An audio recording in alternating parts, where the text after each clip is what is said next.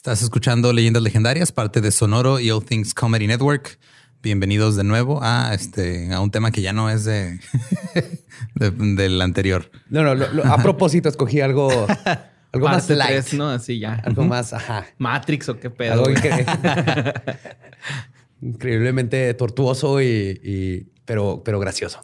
Sí, así es. Y queremos dar las gracias a nuestro invitado de hoy. Este episodio lo grabamos cuando nos fuimos allá de visita en los estudios de Franco Escamilla, que nos prestó ahí su estudio, uno de sus 17 estudios para grabar este episodio. que muchas gracias por eso. Y también para recordarles que este Borre va pronto a Tijuana. Todavía hay boletos para la función de las 6 de la tarde. Así es, a las 6 en boletos VIP.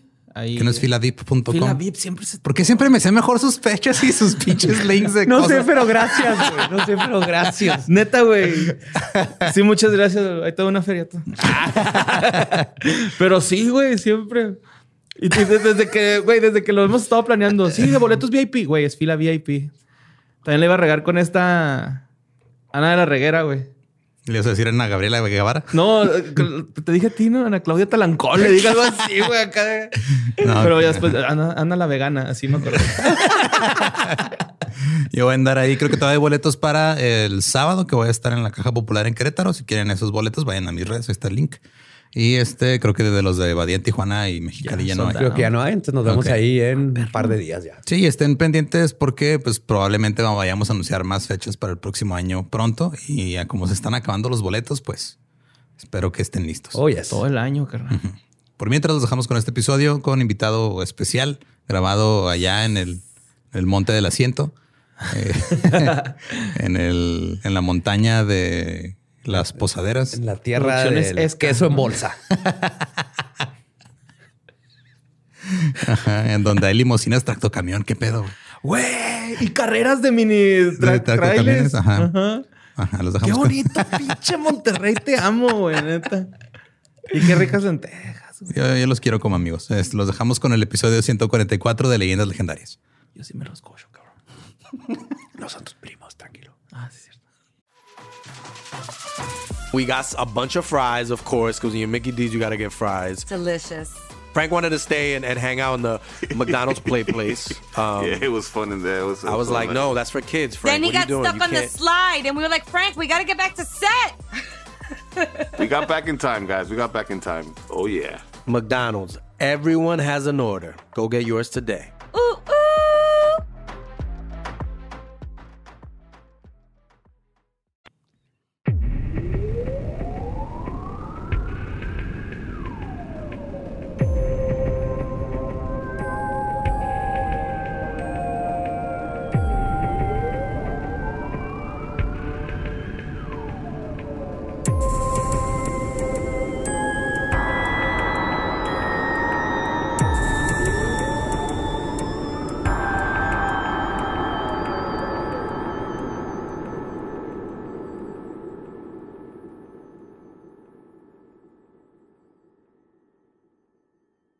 Bienvenidos a Leyendas Legendarias, el podcast en donde cada semana yo, José Antonio Badía, le contaré a Eduardo Espinosa y a Mario Capistrán casos de crimen real, fenómenos paranormales o eventos históricos tan peculiares, notorios y fantásticos que se ganaron el título de Leyendas Legendarias. Welcome a otro miércoles macabroso. Estamos muy contentos de viaje y obviamente me traje a mis dos buenísimos amigos, Eduardo Espinosa, que ahora está a mi siniestra. ¿Qué onda? ¿Ya se te pasó el jet lag?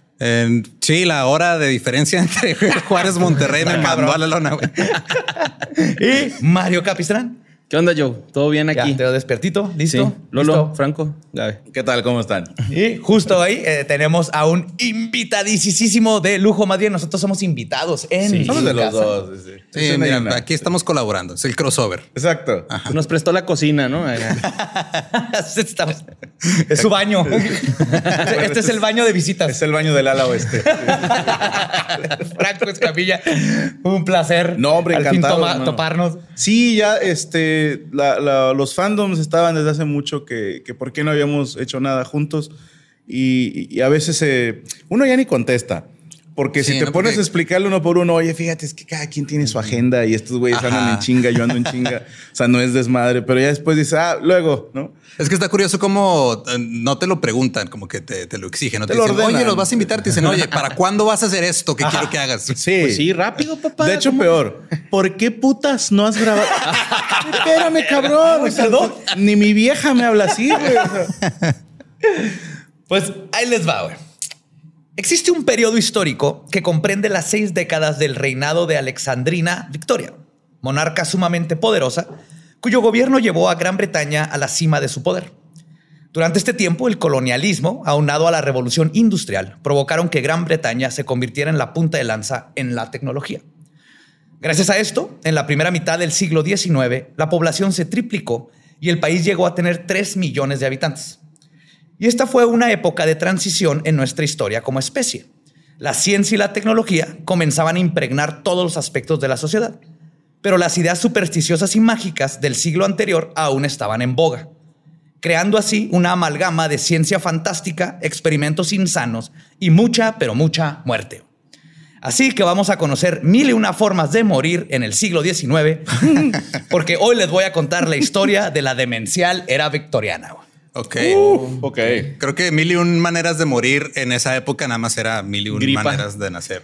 Sí, sí, no, no, no. Sí, sí, una, una cortadita en un dedo y. Ah, Uf. sorry, tienes sífilis. ¿no? ya vas a hacer este pegamento. Pe- Pero unas por otras, ¿eh? Porque los doctores de la época sí estaban bien hardcore también. O sea, de Súper. que, oye, me duele la cabeza. Ah, ten cocaína, ¿no? O sea, de que- Necesitas cocaína para sacar Sí, lo- ok, los gnomos ¿no? que tienes en las arterias. traes ahí bilis, ¿no? Y, y flema. Traes un gnomo que te está cagando flema en, en el hígado. Creo- el hígado es la parte que tenemos arriba del hombro. Exacto, sí, parte pegado a, a los ovarios. Sí, yo sé, yo, sé, yo sé lo que te digo. Soy doctor. Sí, aparte corto el pelo, güey. O sea, no Sí, ¿eh? mames, estoy más que calificado. Y sabes que eso era porque pues, ellos tenían ya cuchillos para Sí. cortar el pelo. Entonces, nomás era porque nadie más tenía Era con conveniencia, hacer sí. cirugía. Exacto, es más como estar en el lugar correcto con la herramienta correcta. No era común que todo mundo tuviera algo muy filoso. Oye, pero la era época victoriana, ¿de cuándo a cuándo es? Yo soy ignorante. Ah, este, el- es el mediado del siglo XIX, mil, 19. 1800, piensa Jack the Ripper. Ok. A los 1900 y cachito. Va, va, va. Ajá. Porque hay una, hasta la fecha existe una influencia arquitectónica precisamente basado en lo victoriano. Por alguna razón, el, el mundo dijo esto está chido y, y todavía existen casas victorianas en todos lados. Y De hecho, vimos una hace rato por Ajá. aquí cuando Sí, íbamos güey. llegando al hotel. Sí, sí, no, y, y es, es como, ¿sabes con, con qué lo comparo? Como la raza que agarró modas francesas porque Porfirio Díaz dijo que eso estaba chido. No nada más dijo que estaba chido, se los impuso, güey. Si no te, te, Te güey, metían te al bote. multabas, si no te vestías como Y francés. te metían al manicomio güey, por no traer sombrero de copa. Sí, está bien, ok, ¿no? tanto como ofrecerlo, no, más bien impuesto. Ajá. Pero de ahí viene justamente. Totalmente. O sea, es todo este aspecto victoriano, porque eh, empezó en Inglaterra, pero permeó, pues eh, era el, el imperio más grande que ha existido. ¿no? Entonces permeó toda la Estados Unidos, México, otras partes de Europa. Y Pues fue un- todas sus colonias. Sí, y fue un cambio muy grande porque de la época edwardiana, antes del rey Eduardo, era más como lúgubre. Todo el mundo andaba de negro. De hecho, decían que los edwardianos todos estaban de luto todo el tiempo. Ok. Pero la el, el emo contra el como- glam fue. O la época emo, ¿no? Sí, Sí, era emo y luego pasaron a glam. Los Así, neopunks góticos. Glam. Ahorita Vamos a ver. Claro. Pues esta época, que comprende la mayor parte del siglo XIX, definió muchos aspectos de la modernidad, como la idea de que los humanos podemos crear soluciones a nuestros problemas para cambiar nuestro entorno a nuestro favor, así como las ideologías marxistas, darwinistas y freudianas de principio del siglo XX. La prosperidad económica dio lugar a estilos de vida extravagantes y finos. Sin embargo, con tanta idea de modernización, también crece la desigualdad. Mientras los ricos desarrollaban su sensibilidad mediante el arte y los gustos refinados, los pobres comían pan adulterado con yeso para que fuera más voluminoso. Ah, pero era porque querían, güey. Sí. Sí, güey. Solo es cosa de levantarte más temprano. Ajá. Comes pan con yeso porque quieres. Sí, güey. Sí, sí. Pero espérate, con yeso. Sí, literal, echaban yeso a la harina. Perdóname lo, lo grotesco, pero imagínate lo que es cagar yeso, güey. O sea, Se te hace ahí una... Si te tapas feo. se te hace una estalactita en el culo. sí. Cagas un David de Miguel Ángel. güey. Pero está chido porque tu hemorroides hace un monumento en tu ano, ¿no? Está verga. Digo, hace poco una, creo que compañía de que hace galletas galletas en Estados Unidos. Ok. Que les encontraron que tenían este acerrín en sus galletas y los demandaron. Entonces ¿Neta? ellos trataron de decir que ah, es que es producto vegetal porque viene de un árbol. No está mal. Pero el, el Tan juez, perdidos no estaban, ¿eh? ajá, pero el juez sí les dijo, ok, entiendo, pero están mamando. Pero qué maricos, güey. Aquí en México comemos carne con acerrín desde hace siglos. Sí. Claro. Y míranos. Morimos a los 60. güey. La muerte silenciosa. Pues también en estos tiempos, enfermedades que hoy en día nos alivianamos con un Pepto Bismol. Antes mataban a miles de personas. La mortandad infantil era gigantesca, al grado de que niños y niñas los vestían con vestidos y ya cuando el hijo llegaba a una edad adulta de 6 o 7 años, ya se consideraba adulto, Adulta. ya le ponían pantalones, güey. Entonces usaban vestidos porque era más fácil porque el- van Por la creciendo. talla, ajá. no tienes que estar cambiando los pantalones. Entonces era de, tengo siete, ni- a veces ni, lo- ni nombres le ponían. Sí, sí. Hasta que llegaba como 6, 7. Ah, ya, ya no se me murió. Ahora sí tenga sus pantaloncillos, váyase al campo a. Ya le toca. Ya le toca irse viviste a la un maquila. chingo, Ya, le ponía nombre, ¿no? Sí, ahora sí ya. Ya se pueden encariñar Teodoro. con ellos, güey. Un collarcito ¿no? para identificarlo. Y además, la gente dejaba de trabajar a los 40 años, ya que se les consideraba muy viejos debido a la malnutrición y las malas condiciones de trabajo. Ok. A los 40 ya pasaste tu prime. O sea, tenías una vida útil como de que 20, 30 años. Sí, ajá, si pasabas tus primeros 10. Ok. 20 años, hermano. Sí, bien, Que 20. Ya de los 30 empezaba la carrera. Pasaba el declive. O sea, ya, ya estoy pensando en mi jubilación, ya estoy haciendo doble turno en la escuela para. No, eso en otros países. para alcanzar la jubilación Para y los doble y jubilación, todo, sí. claro. Sí. Pues los doctores se profesionalizaban sin tener una buena formación. Y estoy exagerando cuando digo mala, porque eso implicaría que existía tal cosa como una formación médica.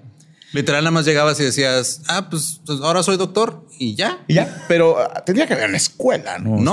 sea, Habían No. escuelas, pero Tomás, era un güey que andaba aprendiendo qué es un hígado y luego llegaba un güey y lo, eh, puedo, así como si fueras mecánico, aprendiz de mecánico, igual. Era taller de. Entonces ibas un rato de aprendiz y con eso ya eres doctor. eran y- tertulias. No, sí, no eran clases, güey.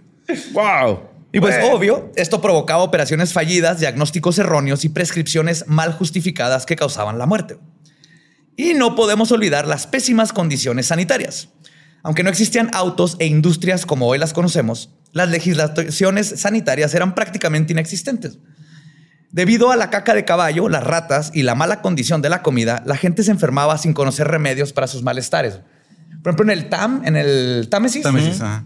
había gente que se dedicaba literal a con un palo aflojar la caca y los cuerpos muertos que aparecían por ahí. Y ese era su trabajo, eras el descacador. De- Qué descacador, horrible. Un Ajá. destapacacas. Así vivían. Era Imagínate tanta la emoción que llegó así. de, "Oye, por fin conseguí un ascenso, mi amor, en el trabajo. Ya soy el destapacacas. Ya. Qué bendito Dios, ya no eres el que nada, güey. No sé si- sí, porque cuando el güey del palo no podía, mandaban a- El buzo. Vas, Teodoro, ¿no? O sea, quítate el vestido. Oye, pregunta, ya eh, obviamente no hay sistema de drenaje entonces en aquel entonces. 1800 empiezan los sistemas de drenaje, pero eran muy primitivos. Ok. O sea, desde el medievo estaban todo este desmadre del. de- sí, que tiraban la caca así. De ahí viene la expresión aguas. ¿no? Ajá. Ajá, y, Sí. y shit-faced también. lo- Oh, no me lo sabía. De eso. que andabas tan borracho que andabas ahí cuando la gente andaba en la noche tirando su, Su caca. su caca Sí, por de la hecho, ventana y te daban en la cara. Hicieron ley en Inglaterra que tenías que decir tres veces que ibas a aventar tu caca por la ventana antes de Por aventarla, si no te pueden arrestar. Sí. Tenían que haber este tipo de reglas. Pero ya para el victoriano ya es cuando empezaron a hacer estos túneles creepy de... Ok, ok. Qué a gusto, ¿no? Ajá. Sí, tres veces. ¿no? Ay, no Yo tengo ganas- mierda, va. Aguas, aguas, aguas. Los más huevones cagaban en el marco de la ventana, ¿no? Es- es- está chido, güey. Ese está- cachetón del puro. Uy, chiste. Ahí nació ese chiste, güey. Chiste, güey. No es de los ochentas, es de los 1800. De los 1880. Sí, 1880. Y pues debido a esto y muchas otras cosas, la era victoriana se caracterizó por la exploración en los campos de la medicina, la moda, la belleza, las artes y la comida. A través de la prueba y el error, de la ciencia y la superstición, los victorianos buscaron aprender el mundo que los rodeaba. Por eso hoy les voy a hablar de esta interesante época y tal vez al final del episodio ustedes pensarán, y cito de mí mismo, bonita ropa en esos tiempos, pero qué bueno que no vivo en el siglo XIX. Sí, güey. Yo nada más de imaginar, yo soy muy sensible a los olores. Nada más de imaginarme viajar en el tiempo al pasado, lo culero que va a oler. Sí. Pero sí hay unos olores alcantarilla que dices, ah, ese estuvo sabroso. O sea, la neta sí, güey. A ver, extiéndete un poco más en eso. Sí hay unos que, hace- que, o sea, que hueles y dices, no me desagrada, tampoco huele rico, pero lo tolero y hasta me dio hambre. Así. Pregunta. ¿Te excita el olor a caca? No. Ok. Solo es así como que este no me molestó y me gustó. Te despierta el apetito. Ajá, sí, es como que me dieron ganas de unos tacos, algo así, ¿no? Wow. Buen provecho a los que nos están viendo. que están comiendo. Pues comencemos hablando del matrimonio. güey. Desde hace unas décadas nos hemos comenzado a cuestionar la institución del matrimonio y los roles de género. Pero en ese entonces, la unión sagrada era un contrato verdaderamente represor. En primer lugar, la edad de consentimiento para las mujeres era de 12 años. Uno no se podía casar con alguien de distinta clase social y el matrimonio era considerado como un contrato de negocios en el cual las uniones no nacían del amor, sino de los intereses familiares. Y al final del día, cuando el contrato matrimonial dejaba de ser conveniente, por lo general para el hombre, se podía firmar el divorcio. En la era victoriana ya existía el divorcio, pero antes era algo que solo los ricos podían costearse. El divorcio. Ajá. Pero si no tenías dinero para firmar un divorcio, la opción que tenías era un elaborado ritual cultural conocido como amarrar a tu esposa por la cintura con una cuerda y llevártela a una subasta. Ok. Ay, güey. Ok. Pero no, no, no a comprar, ¿verdad? O sea, no, no, No, es como tú la que- ibas a venderla. No, si tú si la llevas es porque la. Perdón, no la vendes, la subastas. Ahora, Al mejor ¿había trueque? No. Ok. Ahorita vamos a ver más cómo funciona. Está un poquito más complicado, pero sí. Primero que nada la amarrabas y luego te la llevabas así como si fuera Mula. De la una cintura. mula ajá, de la Ajá. cintura. Y Nada más porque ya no quiero estar casado. Ajá, y era como el símbolo oficial de, ajá, voy a divorciar. ¿Y, ella todavía quiere estar casada? subastar. En, en unas ocasiones sí, en unas no. Ahorita les voy a contar. Wow. Está, está interesante. Eran otros tiempos. Sí. pues las subastas eran una escena cruda, pero para los ojos de los victorianos era casi un divertimiento. La humillación pública también entraba en juego, pues muchos hombres lo tomaban como venganza cuando les ponían el cuerno. Ok. No se sabe a ciencia cierta cuándo empezaron a subastar a sus esposas, pero la verdad es que el proceso no era legal, pero era tan generalizado que la gente lo veía ya como un proceso válido. Los hombres solían anunciar la venta de sus esposas y luego las amarraban y las llevaban al mercado o taberna de su elección, se iban al pub. güey. Ok. Luego en la subasta, el hombre usaba la labia para vender las virtudes de su esposa. Horrible. Oh, sí, es que, digo, lo que quieres es hacer una venta. No, entonces, no vas a hablar mal de ella. No, Sí. ajá. Pero se supone que la vendes porque te puso los cuernos. O porque ya no quieres estar con ella. O por cualquier razón. Imagínate, pero- oye, o sea, es muy buena persona. Ajá. Sí, les conviene, es, es tipaza, ¿no? Me Entonces, ¿por escucha. qué no te la quedas? Se, se cogió a mi compadre. O sea, tiene ese pequeño detalle que. Oiga, mi compadre, pero hace un, un chile colorado, chile colorado, buenísimo, buenísimo. Que da 20, que da 30, Como que da 30. cobija, Uf, uf, uf, ¿va? uf, Sí, burritos de papa con queso, los burritos Sí, de y se ponía la mano aquí para que sonara así. ¿no? Y llevaban su bolsita por si se defecaban en el camino. Y No, se pueden ir al baño. Ah, ok. Tampoco. No, O sea, está horrible, pero no está tan horrible. Pero en las orillas de la banqueta sí había caca. Ah. Sí, siempre. Sí. Pues una vez que había eh, un mejor postor, el matrimonio se anulaba y el nuevo esposo se declaraba responsable económicamente de la mujer. En la era victoriana era común la separación sin divorcio. Sea, a veces nomás, porque no tenían lana, nomás se separaban. Sin embargo, las mujeres que comenzaban otras relaciones corrían el riesgo de que sus esposos entraran a sus cuartos y las agarraran con sus nuevos amantes. Y esto era bien común, no por coincidencia, sino porque lo hacían muchos hombres, porque esto les daba el derecho de demandar al otro güey por tener sexo con su esposa, porque técnicamente todavía era su esposa aunque estuvieran separados. Ok. Y muchos llegaban nada más a espiarlas para ganarse un dinerito extra. No seas cabrón, Ajá. güey. Y aparte, pues una chaquetita. y estás- Sí, De voyeur, ¿verdad? Voyeur. Claro, o sea. Si le vas a sacar provecho, sácale todo el provecho no, que o puedas. sea, ya estamos aquí, güey. En la cena, ¿no? Así, no, sí, nos separamos, mi morro y yo, pero luego la vi cogiéndose otro vato y nos volvimos a, re- Sí, la verdad. a encontrar. Ya Así soy soy yo desde bebé. Si agarras un juguete que yo quería, ya lo quiero. Ahí empezó el cuckold. cuckold porn. El video sería cornudo, disfruta de cómo se acá su esposa, sí. Victoriano. Ah, Victoriano. Victoriano. Pero entonces, por este pedo, muchas mujeres era eh, más ventajoso ir a la subasta y que se subastaran para evitar este riesgo. Porque ahí ya no hay bronca. Porque ya todo el mundo vio que la subastaron y oficialmente ya estaban divorciados, aunque no fuera legal, ya sí, ese sí contaba como, no, güey, ya no puedes demandar al otro vato porque tú la subastaste. Claro. Y, y, eh, tienes el dato, perdón, se me fue el primero que se me ocurrió preguntar. ¿Hubo quienes nadie la quiso? O sea, ¿qué Sí. pasa si, si nadie quiso y chinga, ni pedo, mi amor? O sea, seguimos casados. Pero cógete aquel güey para tumbar una lana. Ya nos vamos mitad y mitad. Empezar un nuevo business. Exacto, tú te vas a América, haces otra vida. Y pues muchas veces las subastas eran un acto simbólico, en lo cual solo la nueva pareja en turno de la mujer ofrecía una cantidad de dinero. Como que ya sabían que había valido madre y ya estaba ya ahí el, El nuevo. el nuevo novio. Pero las, este, las veces que no había un interesado en particular, las mujeres eran vendidas a extraños sin su consentimiento previo. Ah, qué mal pedo. Sí llegaba Ah, a pasar, güey. Sí tenía derecho, por así decirlo, a irse con un güey que le latió. Ajá. Entonces ella le decía, eh, vamos a ir a la subasta, era hasta como de juego, ahorita lo contaré un poquito más. Va. Y ya le decía al, al compa, vámonos, y va a ser, es más como este figurativo de Sí, vamos- cague, ¿no? hagámoslo público, nada Sí. más. ¿no? Ajá. Sin embargo, en los mejores casos, la subasta de esposas se hacía con consentimiento de las dos partes. E incluso, en algunas veces se les veía a las esposas echando las chelas con su actual esposo y su ex después de la subasta. Bien. Qué bonito, así tipo George Harrison, ¿no? Y Eric, Eric Clapton.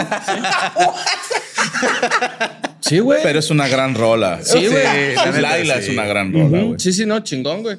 Pero. Creo que pues, hasta George Harrison dijo, va, va, va. Sí, mo. Ok. Una gran Sí, pues él los casó, güey, ¿no? Fue. Sí. Eh, también ahí Sí, sí. en Tijuana hay historias de terror. güey. Pues finalmente, al no ser un proceso legal, la policía comenzó a perseguir las subastas y cancelarlas. Y ya para 1857 el divorcio se hizo un proceso mucho más sencillo y las esposas, este, la- las subastas de esposas terminaron porque ahora sí ya bueno. era más fácil acceder a un, a un divorcio. ya no era solo para los ricos. Ajá. Y como les mencioné al principio, la época victoriana era un terrible, una terrible pero mágica época para vivir. Con la poca información que tenían sobre seguridad básica e higiene, literalmente cualquier cosa podía matarte, incluso la ropa. Ah, chinga. Sí, güey. No, yo en mi mente me imaginé una película de terror horrible de los ochentas donde estaba un, un pantalón queriéndote matar. güey. Pero sé que no va por ahí. De ahí viene la historia del corset asesino, güey. Sí. Ese era uno. El corset era un, era un pedo. O sea, el corset normal, este, no, no hay problema. Pero luego usaban unos por excesos de moda que si tenían varilla de metal que apretaba bien cabrón el. Era más bien la gente, la gente rica que, podía acceder a un corset súper pegadito y que quería esa cinturita. Y sí hubo problemas de que se desmayaban y todo. Pero no era tan mortal, nomás era increíblemente incómodo y te desmayabas. La de Pero- los piratas. Bueno, no, pero por ejemplo, digo, cualquier mujer te puede decir de los brasieres de antes que ahorita ya vienen sin varilla, pero que de repente hay un cablecito ahí que les anda picando. Quiero Ajá. pensar que en un corset también puede pasar. Sí. Y estás de acuerdo que en esa época el tétanos era mortal. Sí. Ni sabían que existía el tétanos. Exacto, ni le decían así. Sí, no, no tenía nombre, nada más era, ah, ya se dobló. Ajá, Sí, se no, mal de arco. Mal de arco. Así le decían en mi pueblo. Es que te doblas bien cool. Yo me acuerdo que en secundaria la maestra de biología nos enseñó fotos de lo que, que ya se había muerto de tétanos. Dije, qué, tétanos, pero qué belleza que la de biología, güey. Sí, te doblas así hasta que tu cabeza toca tu, lo- ¿Neta? tus pies. Por eso le dicen del arco. O sea, te, te doblas hacia atrás. Oye, y- y ya no te pueden curar. Y también no, no podían abrir la mandíbula, ¿no? Como que se les, se les te- así te y luego te empiezas a doblar así todo y luego te En mueres. cocaína, sí. Este tétanos y rabia es la peor forma de Sí. morir de enfermedades que ya se curan bien fácil. Pero si te llega a dar, shit. Bueno, en aquel entonces también la diarrea, güey. O sea, Ah, sí, te da una diarrea y ya. Una caca te Poppins, güey, imagínate. O sea, se murió de caca. O sea, sí se deshidrató por cagar mucho. Y dices, ¿cómo crees? Pura water shit. Pues una de las prendas de ropa más utilizadas entre las mujeres decimónicas ¿no? eran las crinolinas, que eran unas faldas con forma de campana que les daban el contorno del cuerpo para que se acomodara a la ideal de belleza de la época. Son las clásicas que vemos así súper bombachos, que tienen más trasero y luego los... Que hasta había con una jaulita, ¿no? Para eso. Justo, ajá. Es esa. Tiene- la crinolina es parte de la tela, pero aparte llevan una, este, literalmente jaulas hechas con alambres que usaban alrededor de la cadera para, darle... Ok, para verse más nalgona. Ajá. Está bien curioso porque era cómo me veo con mil cosas de ropa, pero al mismo tiempo mantengo esta figura de cinturita y trasero y caderas. Ok. Ese era como lo que estaban buscando en O sea, momento. se estaban poniendo una botarga de encima. de sí Una botarga de encima, mujer. Ajá. Pero es que en aquel entonces había un Sir que le encantaban así culonas, güey. Ok. Sí, el Mixalot. Con chistecitos. Pom, pom, pom, pom, Estuvo pom, bien pom, bonita. pom, pom. Sí. Tienen que escucharlas, una gran Gran caballero. Ajá. Pues esta moda salvaguardaba las expectativas de género hacia las mujeres. Las crinolinas hacían que las mujeres guardaran sana distancia, lo cual representaba el ideal femenino de castidad. Asimismo, al estar encerradas en literalmente jaulas, las mujeres perdían su capacidad de movimiento y de poder. Que no sé cómo cogían en esos tiempos. Es una hueva, güey. Pues no había rapidines. No, Ah, O sea, no. si era de tomarte tu tiempo. Porque los hombres también, los hombres así, chaleco, camisa, pantalón, Sí, no, bragas. el- el encuerarse ya era el juego previo, güey. O sea, ya, o sea, no mames, media hora encuerándonos. ¿Quieres coger? Sí, ok. Nos vemos en seis horas aquí mismo. Sí. Deja, güey, por un shot, güey, porque... Sí. Y por ¿Traes otro... pinzas? No, pero bueno, es que hay unas de ropa interior que tienen unos hoyitos. Para cagar. Yo, Ajá. yo iba para eso, güey. Como para que coger también. un oral, ¿no? Acá te metes ahí abajo mientras camina y vas acá disfrutando. O sea, pues ¿Cómo no, le pones llanta? patito. Huevo que eso pasó. Pones llantas. Sí, a huevo, güey. Va a ser una aplicado. patineta abajo. Está perfecto para ir a un festival, güey. Te dan ganas de miar, ya estás hasta enfrente, ya no tienes que irte. O sea, allí mismo, ¿no? Como- Y no pisas nada porque tu misma faldota con la jaula hace espacio. Ni se te acercan. Pues por otro lado, hay quienes argumentan que el otro lado de las crinolinas, perdón, es la protección del espacio personal. O sea que era las mismas mujeres les gustaba esto porque así Ah, no, se les acercaban. Ajá. Incluso hay fuentes que dicen que las crinolinas prevenían los robos en la calle y dejaban que las mujeres escondieran objetos que no querían que nadie vieran. Y muchas mujeres utilizaban esta complicada e incómoda prenda por gusto. Pero el auge de las crinolinas y su popularidad duró poco tiempo, entre 1850 y 1870. Y la razón es que traer una apuesta era una muerte terrible esperando suceder. Verán, al estar hechas de bobinet, muselina de algodón, gasa y tarlatán, las crinolinas eran altamente inflamables, increíblemente inflamables. Y, perdón, y podían incendiarse incluso con el contacto más mínimo con una chispa. Al ser muy anchas y en forma de campana, las mujeres no podían ver ni sentir por dónde pasaba la falda. Y por lo que pasaba es que pasaban a un lado de una chimenea o una vela, estaban echándose una copita con alguien fumando. y se te prendía el trasero Y no, te, das dabas cuenta, pues está muy lejos. Yes. Ajá. Y una vez que una crinolina se incendiaba, las mujeres no podían liberarse del vestido porque estaba muy complicado zafarse de la jaula que se habían puesto alrededor y se terminaban muriendo ahí en la sala. güey. Sí, y no pueden rodar en el piso porque quedan. Sí, o sea, has intentado rodar una campana, güey. Tienen que ir con Teodoro y aventarse a su, a su río. Sí. Teodoro es el que se aventaba a nadar en la A nadar, caca. ajá. Sí. Pongan atención. güey. Sí. Y hay fuentes que calculan que las crinolinas provocaron la muerte de por lo menos 3.000 mujeres en ese tiempo. güey. Pero eh, no hay forma de comprobar ese número. Lo que sí se sabe es que definitivamente muchas mujeres terminaron inmoladas por el precio de la moda. No mames. Y quizás justo porque convivían con la muerte todo el día, todos los días, es que los victorianos desarrollaron una obsesión con ella y tenían un listado largo de supersticiones alrededor de esta. Cuando un familiar moría, se cerraban las cortinas, se detenían los relojes y se cubrían los espejos con un velo para evitar que el espíritu del difunto quedara atrapado en el espejo. También se pensaba que si veías a un búho de día, te ibas a morir. Que si una luciérnaga entraba a tu casa, un familiar se iba a morir. O que si te caía una fotografía al suelo, el que estaba en El la fotografía estaba- se iba a morir. No mames. Que, que si te pones a pensarlo, todo tenía sentido porque la probabilidad de que se fuera a morir era Sí, muy sí. grande. Sí, porque no, no tardaba un mes en que alguien conocido se muere y, Ajá. y eso refuerza el pensamiento de tu tía, la supersticiosa, güey. Exactamente. Sí. No, es O que a la, la vecina le pasó, ¿eh? O sea, se le cayó Sí, una foto esto- de- del esposo y mira. Gracias a Dios, mira, nos esquivó la, la muerte, pero cayó Sí, aquí. sí, yo le cerré la, la ventana a la libélula y mira, tú sigues aquí. La libélula. La luciérnaga. Luciérnaga, ok. Ay, seguro tenía libélulas, lo que fuera. Es que güey. te se reparó una libélula en, en la, la comida de. Me voy a morir. De borre, te vas a morir. Mañana. Sí. Una libélula. Pues- tu comida. En mi vaso del- de mi bebida. No aquí, o sea, cuando estamos comiendo antes de llegar. Ah, ok. Yo pensé que aquí en el estudio. No, no, no, güey. Donde estábamos Dije, comiendo. no, es normal. Sí. Ah, sí, claro, es para el nuevo programa que vamos Se llama en entomología. y libélula y al revés, ¿no? Pues también se acostumbraba a sacar los cadáveres del hogar con los pies por enfrente para evitar que el espíritu pudiera voltear hacia atrás y ver la casa y que le hablara a otro familiar para que lo siguiera a la No, muerte, güey. ¡Eh, güey, vámonos! Sí, chique su Pero madre. hay una expresión. Lo sacaron con las patas para adelante. Ajá. Es- o sea, se murió. Viene de aquí. Sí, sí, sí. No, no tenía idea que venía de eso. Viene de esta práctica donde decía, no, no, no, es que se acababa porque si, si ve la casa va a ver a alguien. La y decir, reconoce. Eh, pari, ajá. after en mi casa. Afterlife. Es un after party. Sin embargo, algunas costumbres que adoptaron los ingleses tienen sentido. Una de ellas, por ejemplo, es la invención de los velorios, lo cual podían durar de tres a cuatro días. En primer lugar, porque había que esperar a los familiares que llegaban de lejos. Y en segundo, y el más importante, como les había contado antes, era para evitar los entierros prematuros, que eran increíblemente comunes en esa época. Que no estaba muerta la persona. Ajá. Wow. No tienes idea la cantidad de veces que pasó. De hecho, Poner una campana, güey. Por, ajá, por eso es la campanita. La campanita, este, tubos. El Había todo un negocio. Gente se hizo rica vendiendo ataúdes este, para la. El de la ventana que te asomabas ahí. Ajá, para irte a asomar. Había gente que, está bien cabrón, que le pagaba a alguien para estar ahí oyendo en el ataúd. Qué pinche miedo. Sí. sí. Y bueno, sí, prosigue, prosigue. No, no, vas a decir que los que no quieren saber más datos, si no saben el 126, es el episodio 126, Entierros entierros prematuros. prematuros, Sí, sí. para que te dé un miedo, porque sigue pasando. O sea, antes las técnicas para saber si alguien estaba muerto era así que ponle una vela en la mano, Sí. eh, tócale el El dedo, espejito aquí abajo. Ajá. Ajá. Ajá. que ponle reggaetón. si no se mueve, vivo. está muerto. O dile, y el América, y si no grita, ¿qué chingas? Pero eh, dices que cuatro o cinco días el velorio, pero sí, sí eran, eh, sí sabían embalsamar, No, esos güey. No. El- el- de hecho, la putrefacción era la mejor Otra causa de forma. muerte.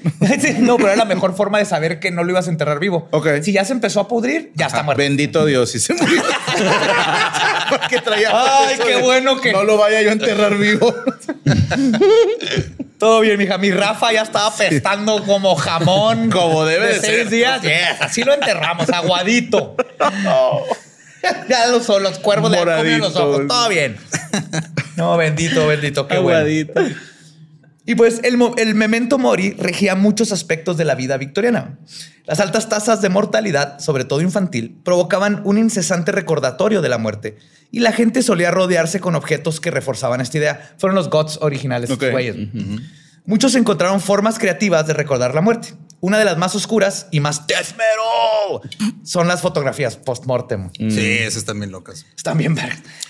Hay que recordar que antes la fotografía no era un acto tan sencillo como lo es ahora. Si bien hoy podemos tomarnos cientos de fotos en un día, en el siglo XIX era muy caro y tardado.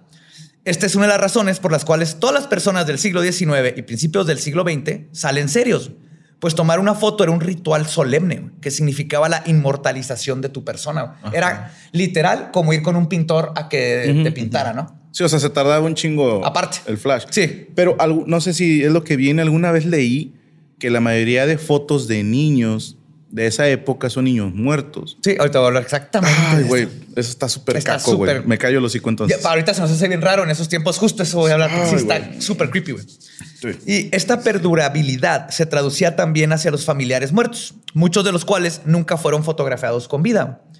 Y aunque la costumbre ahorita nos parece sombría, para la gente de la época era un modo de vivir el duelo. Pronto, los fotógrafos especializados en fotografías post-mortem mortem, encontraron la forma de posar a los muertos de tal forma que parecía que estaban descansando plácidamente. En otros casos, construían escenografías elaboradas rodeando el cadáver de símbolos que representaban la muerte, como relojes, este, naturaleza muerta. Luciérnagas. Robert Smith de The Cure.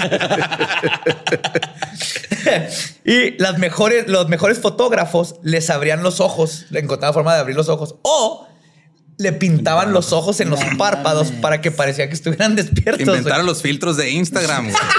de perrito. Había, había un güey que se le ocurrió abrir nada más uno para que pareciera que estaba coqueto. güey. Como que está cerrando un ojo. Mire, señora, y su esposo lo puse como basquetbolista. la está picando la de como Jordan. Jordan. La de Jordan. sí. no, yo qué quería eso. no me dejan trabajar. Es artista incomprendido. Sí, era un adelantado para su tiempo ese Sí. fotógrafo. Qué chido. ¿Qué te dedicas? Soy ingeniero. ¿Y tú? Ah, tomo.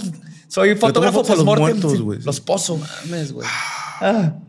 Entonces, esto daba como resultado imágenes que a nuestros ojos son aún más perturbadoras que si fuera nada más un cadáver con los ojos cerrados. Las fotografías le permitían a las familias recordar a sus seres queridos y muchas veces estas imágenes post-mortem eran también retratos de familia. Esto sale en la película de los otros, ¿verdad? Que se encuentran las fotos de los familiares que. No me acuerdo. De ellos mismos. Ajá. Ajá, sí, eso pasa ese- sí. ya muertos. la vi hace mucho. Sí, o sea, eh, Sí. se supone que ellos son los fantasmas, los protagonistas. A los Spoiler. Ajá. Era Nicole Kidman. Ah, Nicole, que- güey, ya yo siempre las confundo. Sí. Pues esto era juntarse en familia. Sí, estoy igualito Michelle Pfeiffer. Pero, por cierto, ¿por qué tu barba es de otro color que tu cabello? Eh, creo que es un defecto genético. Gen recesivo. ajá, Es un gen recesivo, Ok. algo así. Pero sí, de cuando era niño tenía el cabello un poco más claro, pero de todos no eran del mismo color. Es primo del Canelo. A- Aparte, es la, es la primera vez en mis 34 años de vida que me dejo la barba este año. Ok. Entonces, ni, yo ni siquiera yo sabía que me salía así. Pero te mamaste. Hay mujeres que pagarían por ese color aquí arriba, ¿eh? Sí. Voy a tratar Unas de por comercializarlo. otras. sí. Pues lo que hacían es que se juntaban como familia y hacían ahí con la abuelita muerta y hacían la foto más goth jamás hecha. Y luego te ibas a seguir pisteando y luego se te quemaba la mamá a un lado de la. Sí, por la- el flash. crinolina. Y, por el y- y flash. tenías que continuar el proceso, güey. Ahí se vivían constantemente en, en- en sepultos, este, sepultando familiares. O sea, Guadalupe Reyes era un funeral, una, una quemada con la crinolina, güey, la foto. Sí, en verano. Oye, como que hace falta un velorio, ¿no? Así. Sí, ha Bebé estado que bien muerto, calmado. se Sí. Pues por eso eran tan cogelones, güey. O sea, Sí, exacto. Por eso- tenían por- 200 hijos. Es que se te morían. Creo que era como uno de cada tres niños sobrevivía. güey. Sobrevivía. Sobrevivía. Ay. Sí, de hecho, tenemos esta concepción de que la, la esperanza de vida era muy corta, pero era porque se morían muchos niños. Sí. O sea, y al promediarla, pues baja. Sí, o sea, Pero si ya te que daban tus pues, ya, era. Ya eras Ya a los. 40 estás viejo, pero ya después de los 10, 12, ya era una vida normal. O sea, el- Sí, sí. en el sentido del el pedo era llegar a esa edad. Si no te comía un jabalí, A huevo. te- una rata. O te mataba un te- salteador de caminos. Sí, güey. Sí, güey, se caía tu casa, güey. Llegaba un pinche Wendigo y destazaba a tu familia. Da huevo. Porque todavía pasaban todas esas cosas en esos tiempos. Hombres lobo, vampiros, tuberculosis. Y ustedes que se cagan por una pandemia pedorra que, que no te deja salir de casa. Y pues aquí les va un dato divertido. En la época, los fotografiados tenían que estar quietos de un minuto a un minuto y medio para que la cámara lograra capturar la imagen, porque antes el obturador era manual. O sea, Entonces, con los muertos no tenían pedo. Sí, no, exactamente, güey. Entonces, güey, este, los fotógrafos lo que hacían es que ponían a las personas con sostenes hechos de fierro para que no se movieran, para ayudarte a, a mantener mantener la, la pose. postura. Y por eso en muchas fotografías familiares post-mortem, si quieres saber quién es el muertito, güey, fíjate en el que no se ve borroso. ok. Ok. Si hay alguien que está perfectamente claro y bien delineado, ese es el- él estaba muerto, porque los demás pues tienen micromovimientos. Y así es como te puedes detectar en fotos victorianas si hay un muertito dentro de él. Wow. Sí. No siempre, si es el de Michael Jordan, va a estar así súper. este, ¿Qué, qué hueva ser original, ¿no? En esas fotos, güey. O sea, si dices, yo quiero salir así, Sí. pero chingate el minuto exactamente igual, güey. o sea. por eso todos salen acá, güey. Sí. Sí, por eso era. Y no sonríe. A ver, una pose no divertida ahora. No, chinga tu madre. Sí, todo. Pose, pose así cagada de todos. Era, güey. O sea, su bloquerón, güey. Imagínate esas fotos después de un show, güey, hacer show en la época victoriana. así, No ¿puedo mames, tomar una un foto meet and greet, güey. Son dos semanas de meet and greet. güey. Ellos ya con la chava, vamos a la chingue su madre. Parados la foto, parados. A ver, te- píntenme unos ojos aquí, yo me voy a dormir, tómense foto conmigo. Me avisan mañana cómo nos fue. Pues Pues- sí cayeron. La muerte era una obsesión para los victorianos y, por tanto, la preservación de la vida. Pero la medicina de hoy en día se la debemos a todos los errores que cometieron en el pasado y a todos los valientes que fueron con el doctor. A huevo. En épocas actuales, las farmacéuticas sintetizan las sustancias con base a sus efectos curativos, pero en el siglo XIX no existían restricciones en términos de medicina, no existía la medicina como la conocemos. Entonces la gente se automedicaba al por mayor con sustancias que ahora sabemos que son extremadamente peligrosas o dañinas. o, este, perdón, que- cosas que hacen tripear muy cabrón. Ok. Antes podías ir a una farmacia y pedir láudano, cocaína, arsénico y mescalina, como ahora comprar aspirina. Eran otros tiempos. Ay, Claro, yes. ajá. Asimismo, con la invención de la aguja hipodérmica, se vino el uso de las drogas más duras todavía, como la heroína y la morfina. Y ahorita voy a llegar exactamente a, eh, qué divertido fue la morfina en esos tiempos.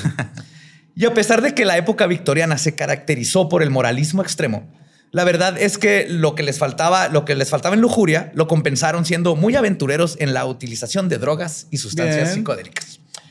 En esta época no había tanta estigmatización de los drogadictos porque el consumo de sustancias era algo relativamente nuevo y las drogas eran tan solo un hábito característico de la época. No existía el drogadicto, no existía la adicción. Además, la medicina y el uso de drogas como hábito recreativo iban casi de la mano.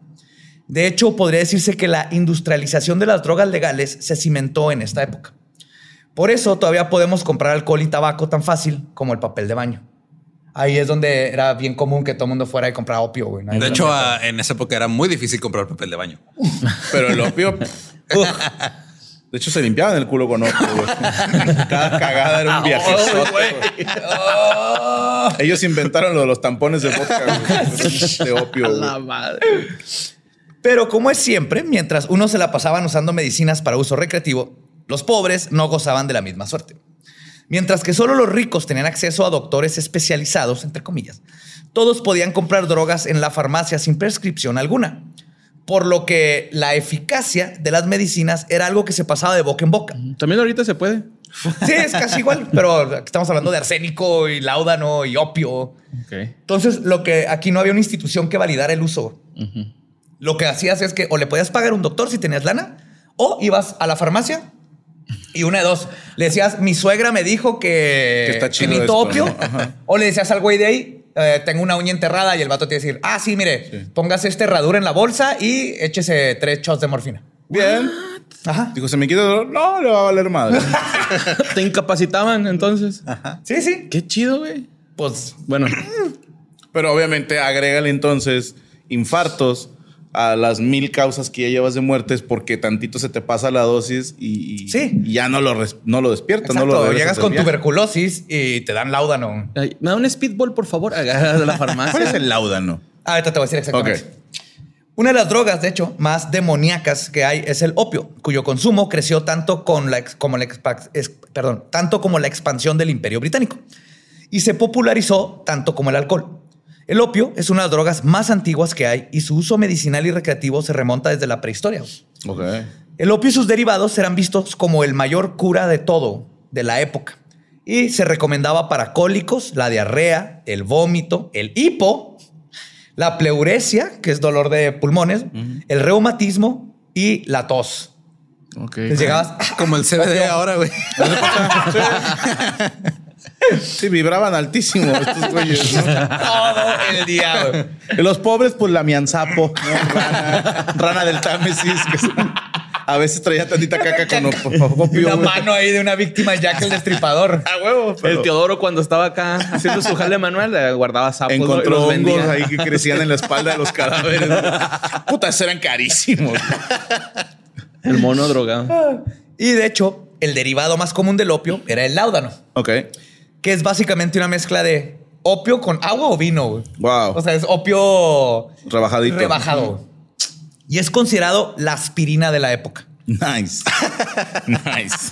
Sí. Tuve cualquier Wow. de este película o así de victoriana y el láudano siempre les daban así que para Pues estoy tratando de acordarme de qué año eran los libros de Sherlock Holmes. de Era adicto a la heroína Sí, pero Sherlock Holmes era de ir a atascarse de opio Ajá. para pensar y resolver un caso. Era como Big Vaporub, ¿no? Justo. ¿Qué, el opio? Ajá, o sea, lo traían así como en pomadita y. No, bueno, más de un ah, no polvito. sé. Lo fumas es Ride Ah, the ¿has fumado, Dragon. Oh, la verga, Es- te güey. subes arriba del dragón güey, y te lleva. Wow. Ajá. Yo no sé. yo ¿No vieron la de Yo tampoco, pero me voy a enterar. Pero soy un hombre de ciencia Sí, y tengo que comprobar esto que acaba de decir. Eran los opium dens, muy famosos de los chinos. Es cierto, los ¿Te chinos. acuerdas de From Hell? Donde sale Sí, Johnny sí, Depp. sí. El vato se la pasaba en uno fumando. También opio Aldo para- Lapache. Aldo Lapache. El de Bastardo sin Gloria. Ah, se anda opiando ajá. todo el día. Se anda periqueando. Ah, también opio. se puede pericar Ajá. con opio, pero lo más común era fumarlo. Ok. Y este, ah, en la era victoriana no solo desconocían que el láudano era altamente adictivo y dañ- dañino, sino que era tan popular y eficaz que se lo daban a los niños. Acuérdense, opio con vino. Ajá. Bien. El láudano también era conocido como, y cito, el mejor amigo de las madres. Pa' huevo, ya el huerco no llora. Sí. Se usaba como un tranquilizador para bebés, güey. Bueno, ahora usamos tempra, güey. Sí, ahora usamos tempra. O jarabe para todos. Cuando el niño no se callaba, le echabas unas gotitas, las necesarias, güey, porque no había una caja con indicaciones. Sí, claro. Y Ahí los bebés, obviamente, se quedaban más tranquilos que Jimmy Page en la casa de Mick Jagger, güey. Bien. Sin saber que los papás que estaban ocasionando cientos de muertes y enfermedades en bebés y niños. Como no sé si el niño se murió nomás por nacer, no, no lo asociabas con que tal vez lo maté porque le dio opio. Le di La otra- opio. Pero me dejó dormir. Güey, la otra vez me mandaron un meme que era una búsqueda de Google que decía, ¿a qué edad pueden fumar mota los bebés, güey? Según yo, ocho meses, güey. Pero no eres doctor, pero no eres Sí, no, doctor, ¿eh? digo, yo soy muy victoriano en ese sentido. güey. soy muy lo que me sale de los huevos, güey. Es que así era antes la medicina, güey, literal, güey. Y además del ¿no? había otra sustancia común para hacer dormir a los bebés. Era una medicina llamada, y cito, el jarabe tranquilizador de la señorita Winslows, el cual hacía milagros cuando se trataba de poner a los niños a dormir. Esa madre tenía cianuro de seguro. güey. No, no, no. La razón por la que este jarabe era tan bueno para que los padres pudieran dormir era que su ingrediente secreto de la señorita Winslows era morfina. Bien. Ah. La cual no soy doctor, pero asumo era el equivalente a poner una almohada en la cara al bebé, Ah, güey, hasta que se callara, güey. Oye, hay una película bien bonita de Tintán, ¿no, güey? Que se llama La triste historia de Pito Pérez. Ah, sí. Y el güey es farmacéutico y todos empiezan a ir a su farmacia porque le pone un chingo de alcohol a la medicina y todos regresan por más y más medicina, güey. Antes era igual, pero con morfina. Con morfina, opio. no Ajá. Pues que ponte a pensar que, por ejemplo, en la guerra empiezan a usar estas eh, mini jeringuitas con morfina, Ajá. que es tantitito así y le, te calma una herida de, de perder un miembro, de, a- de astillas de mortero, etcétera. En un adulto, estamos hablando de una pendejadita Es así. un boost Ajá. acá. Ajá, o sea, te- pero te, o sea, te apaga totalmente. Es un relajante al, al mil por ciento. Cabrón, a un bebé. Sí, o sea, y, y que, siendo honestos, no le dieron un balazo, güey. Es O que sea, chingan un tiene chingo. hambre nada más, güey. O sea, a lo mejor está rosado nada más, güey. O sea, el pañal, hija de puta. ¿Has pensado en eso en vez de, de ir a la boticaria ahí? Sí, no, no. Oye, ¿no lo habrá matado esta medicina? No, no, no. De seguro se metió un elfo Sí. por la chimenea porque no le No vio tus tijeras en el marco de la Y, ventana la y, tía, dijo, yo vi "Se una luciérnaga un ayer, elfo". güey. O sea, sí. sí. Sí, a mí se me cayó la foto de mi niño así. Ya. De la cartera. Sí. Y así, se, así perdí a Juanito. Ay, mi y eso que le daba morfina todos los días, pues se me murió Pero, que pues, se me cayó la foto. Gracias a Dios me quejan Juan 3 y Juan 4. El otro no le he puesto nombre porque está muy chiquito. hasta que se lo gane. Juan, Juanón, Juanita. sí. Pero qué chinga, o sea, pues, digo, los bebés ahí ya con malilla, güey, un día que no les den morfina. Exacto, ya. jefa, no se acula, preste 20 baros de acá. Ah, los vatos bien erizos. Ah, el bebé así de no, no quería llorar, pero empezaba, jefa, No me puedo ni morder las orejas, no tengo dientes todavía. No. Empeñando el tanque de gas, de petróleo, güey. Así, ¿no? Wow. Y hablando de la morfina, esta droga, que es de las más poderosas incluso ahorita, güey, no solo era favorita de los bebés, güey, sino que wow. Me estoy imaginando así como los botecitos de Gerber, güey. Sí, güey. sí. 10 de cada 10 bebés caen muertos. mama, no sé, se llamaba Berger en aquel entonces, güey, sí. Te mandaba. Te mandaba. A la verga. sí. A la verga. Ay, güey. Le digo, no solo era la favorita de los bebés, sino que se usaba al por mayor, sobre todo entre las mujeres. En 1869, un médico llamado Clifford Albert recomendó la morfina como, y cito, un remedio maravilloso contra la dispepsia, indigestión, y para aliviar los trastornos de las enfermedades cardíacas. El doctor Albut decía lo siguiente sobre su cura todo, y cito, la morfina inyectada parecía distinta de la que se ingería por vía oral. Nadie experimentaba malos efectos por su causa y todos teníamos la experiencia cotidiana que se conseguía al calmarte y alivianarte, mientras que el dolor invariablemente traía desdicha y agotamiento. Albut estaba segurísimo que la morfina era una alternativa saludable para el opio. güey. O sea, él decía, Sí, no te metas opio, métete morfina, güey. No seas pendejo. Entonces, ahora es que, güey, la, la- a mí el caballo me lo robó el vato que usa opio, güey. Sí, a Por huevo. eso no, no le entra El esa opio madre, güey. pobres, ¿Quieres güey. morfina? Sí, güey. El opio es de jodido. No, es que dicen que el opio, cuando lo pruebas, te haces adicto en chinga, güey. Este no. La morfina no. La morfina No, la no. Mi bebé le di dos veces, controlar. nunca se hizo adicto. No, man, no, se murió, güey.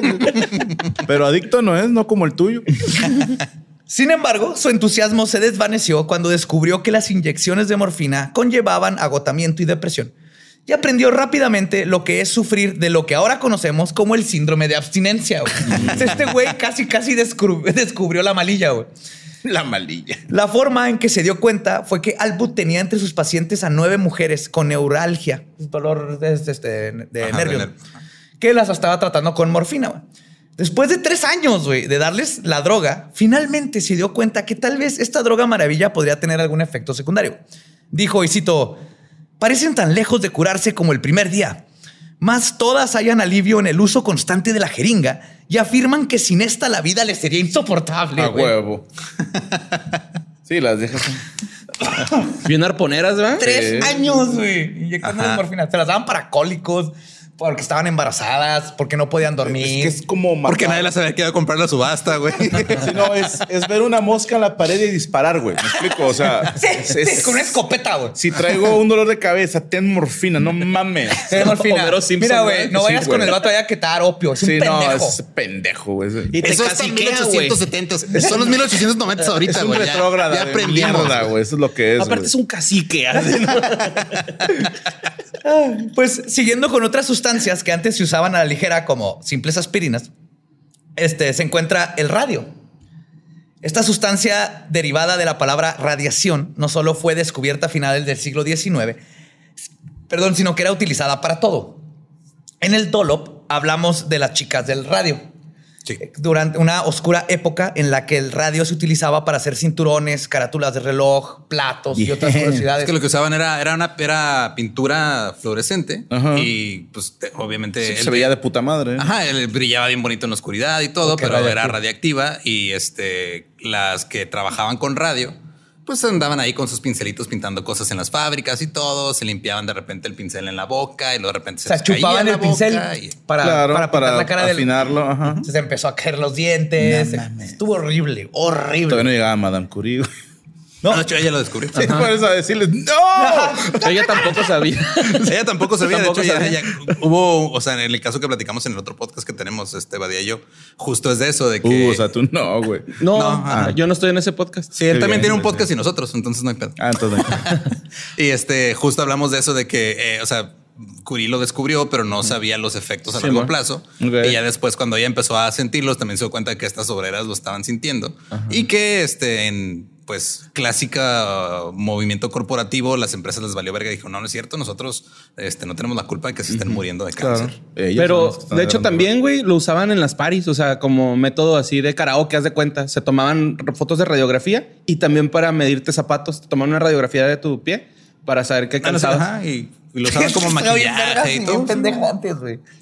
Everything goes. Pero no. Se no me te- ocurrió. No te emociona, güey, suponiendo que la humanidad sobrevive.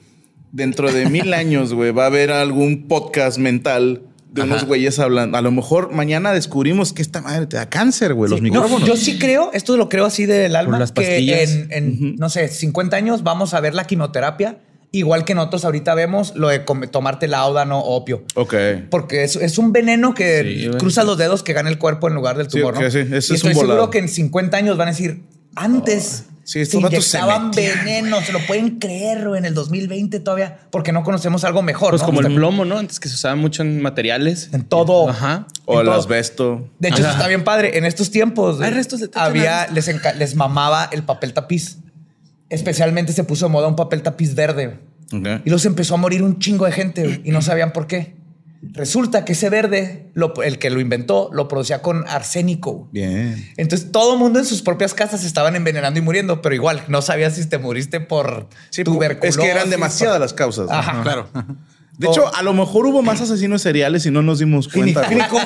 Sí, güey. Porque el, el güey que era bueno la escondió perfecto. güey. Simón. Ya, ya que era un pendejo. O sea, el pato Sí, anunciaba. ese güey ahí anunciando. Sí, fui yo, todo, sí, cuidado con las destripando putas, gente. Yo, yo iba y pintaba las casas y Sí, luego me iba. sí. Pero por ya, ejemplo, Israel Keys, que nunca dijo nada, güey. Ah, sí. O sea, ese güey sí anduvo acá bajo Ajá. las sombras de hasta que lo torcieron, ¿no? Pues sí. Así a ver en el victoriano. Pues en el caso aquí, el- ya con las chicas del radio, es más moderno el caso, lo usaban para, para darle brillo a las cosas, ¿no? Ok. Pero en este tiempo no era para que las cosas se vieran cool. Este, o poderlas ver en la oscuridad como un reloj, sino que ellos lo que ve- veían era una aventura en la medicina, güey.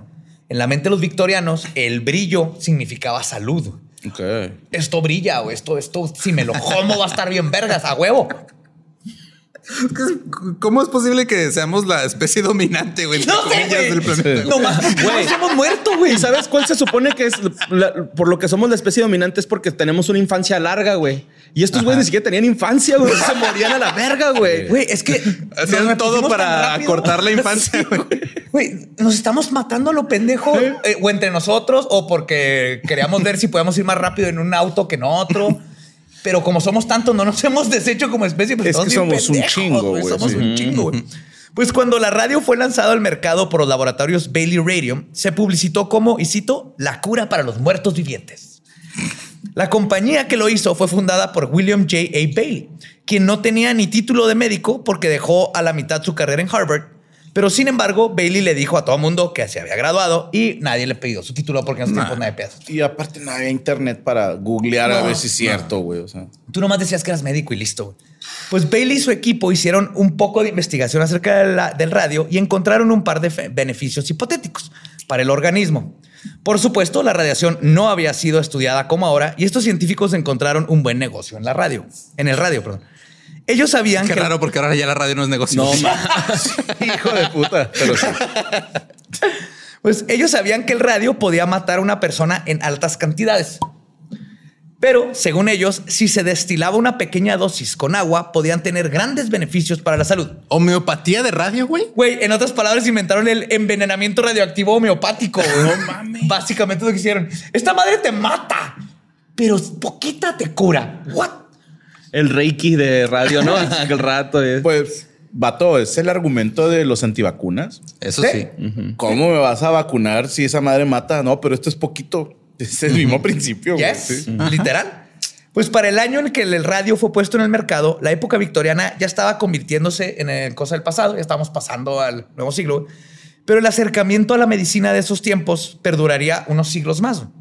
Así es como en 1918 se vendía en las farmacias con el eslogan convenientemente vago que dice, y cito, mejorará los procesos vitales del cuerpo.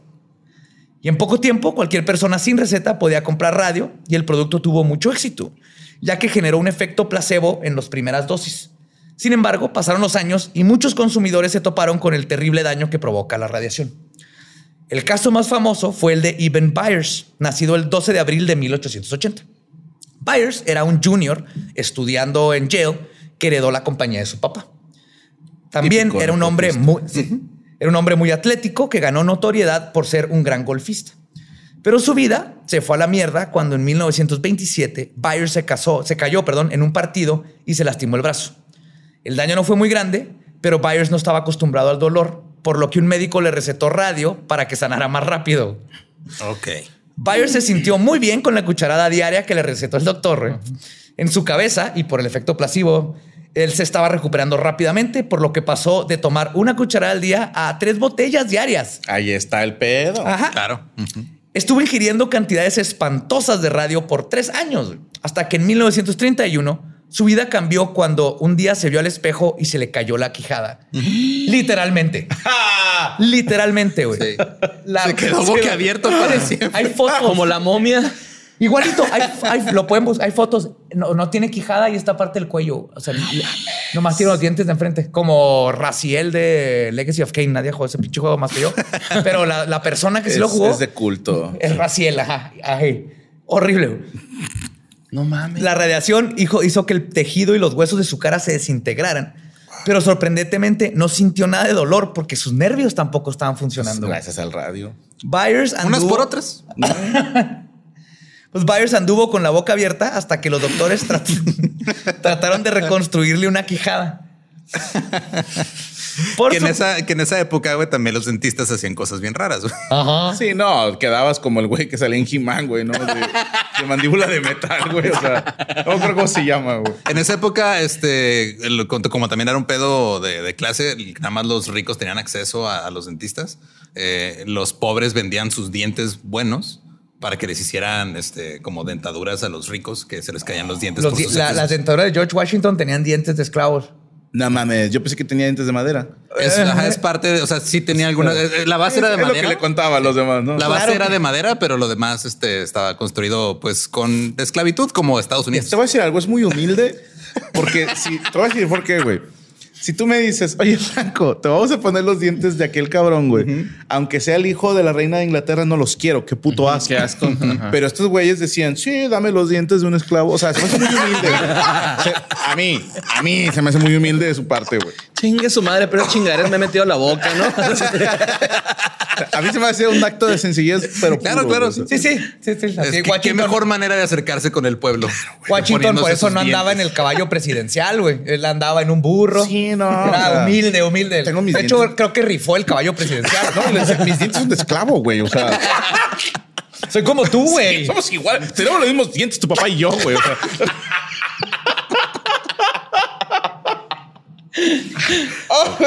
Pues, este, los, los doctores trataron de reconstruir una nueva quijada, pero por supuesto, Byers había aprendido su lección. Para este tiempo ya había de- dejado de tomar radio y se había chingado nada más y nada menos que 1400 botellas de radio en tres años. diluido a qué porcentaje el otro bien para, para ver cuánto radio se metió, güey. Pues quién sabe, pero. Sí, es que la, ¿Cómo lo la- la vendían en, pre- en- en diferentes como preparaciones. Había uno que se llamaba Radithor, que era como el Gatorade de la época. Ok. Entonces, este brillaba bonito, así como el. Estás mamando, ¿verdad? No, güey. ¿Es en serio Es eso? neta, güey. Sí. Yo también pensé que estaba Yo también, No, es sí, güey. neta, Es que ellos Se llamaba Radithor, conmigo, güey. Siempre me hacen esa mamada, güey. Nomás te, te, te saliste Juárez nomás para poderte quejar, güey. Regásese, regásese. No se mintió, güey. Dijo que se iba a comportar. Última vez que te dejamos salir de la Mira, frontera, ¿ves? cabrón. Por eso no sales de Juárez. Sí. Próxima vez que me preguntes por qué no vas con nosotros a la grabación. Ahorita empieza el borre así, güey. Chiste cruel. Oh. Este, no, pero Güey, bueno. casi me ahogo. Fuera de pues, son 1400 botellas. Digo, pensando en una botella de que de 300 mililitros. Más o menos. Ajá. ¿Cuántos litros hablamos de concentrado de radio? Chingo. En tres años, sí, sí, sí. Y aparte no es mucho tiempo. 1400 en tres años no, es un chingo. Te traigo el morbo, güey. A ver. Tengo que sacar ese número. Mira, vamos a suponer que no fue ningún año bisiesto, ¿va? Son Vamos, 365 por 3, son 1095 días. Entonces tenía que tomarse más de una diaria. Más de una diaria. Más de una botella diaria. Más de una botella diaria. De radiación. De radiación. Wow. Y aguantó tres años el hijo de puta. Ajá. Y Pero al sin final mandíbula. se le cayó la mandíbula, Pero no se murió. le reconstruyó la mandíbula y luego se murió porque está lleno de tumores en todo el cuerpo. Ok. Entonces, genial que lo atropellaran, güey. O sea, ¿de qué murió? Lo atropellaron al pendejo. No, llegó un hombre lobo y le arrancó, Exacto, se lo comió. Wow. Y Se habla- cayó a un pozo, pero no podía gritar que lo sacaran. güey. ¡Oh! ¡Oh, oh, Se le atoró una almohada, no la pudo morder, oh! güey. ¿Cómo? ¿Cómo? ¿Cómo? La morra lo estaba ahorcando con la bufanda. Dime cuando ya no aguantes. Se les ahuega. ¡Di bananas! No. Oklahoma, Oklahoma. La una que eso es mucho mandíbula de pineapple, ¿no? Pues continuando con otro tema relacionado a la medicina que les provocará pesadillas. La cirugía en un tiempo donde no se sabía nada sobre las bacterias y la analgesia es otra cosa por la que debemos estar agradecidos de vivir en el presente.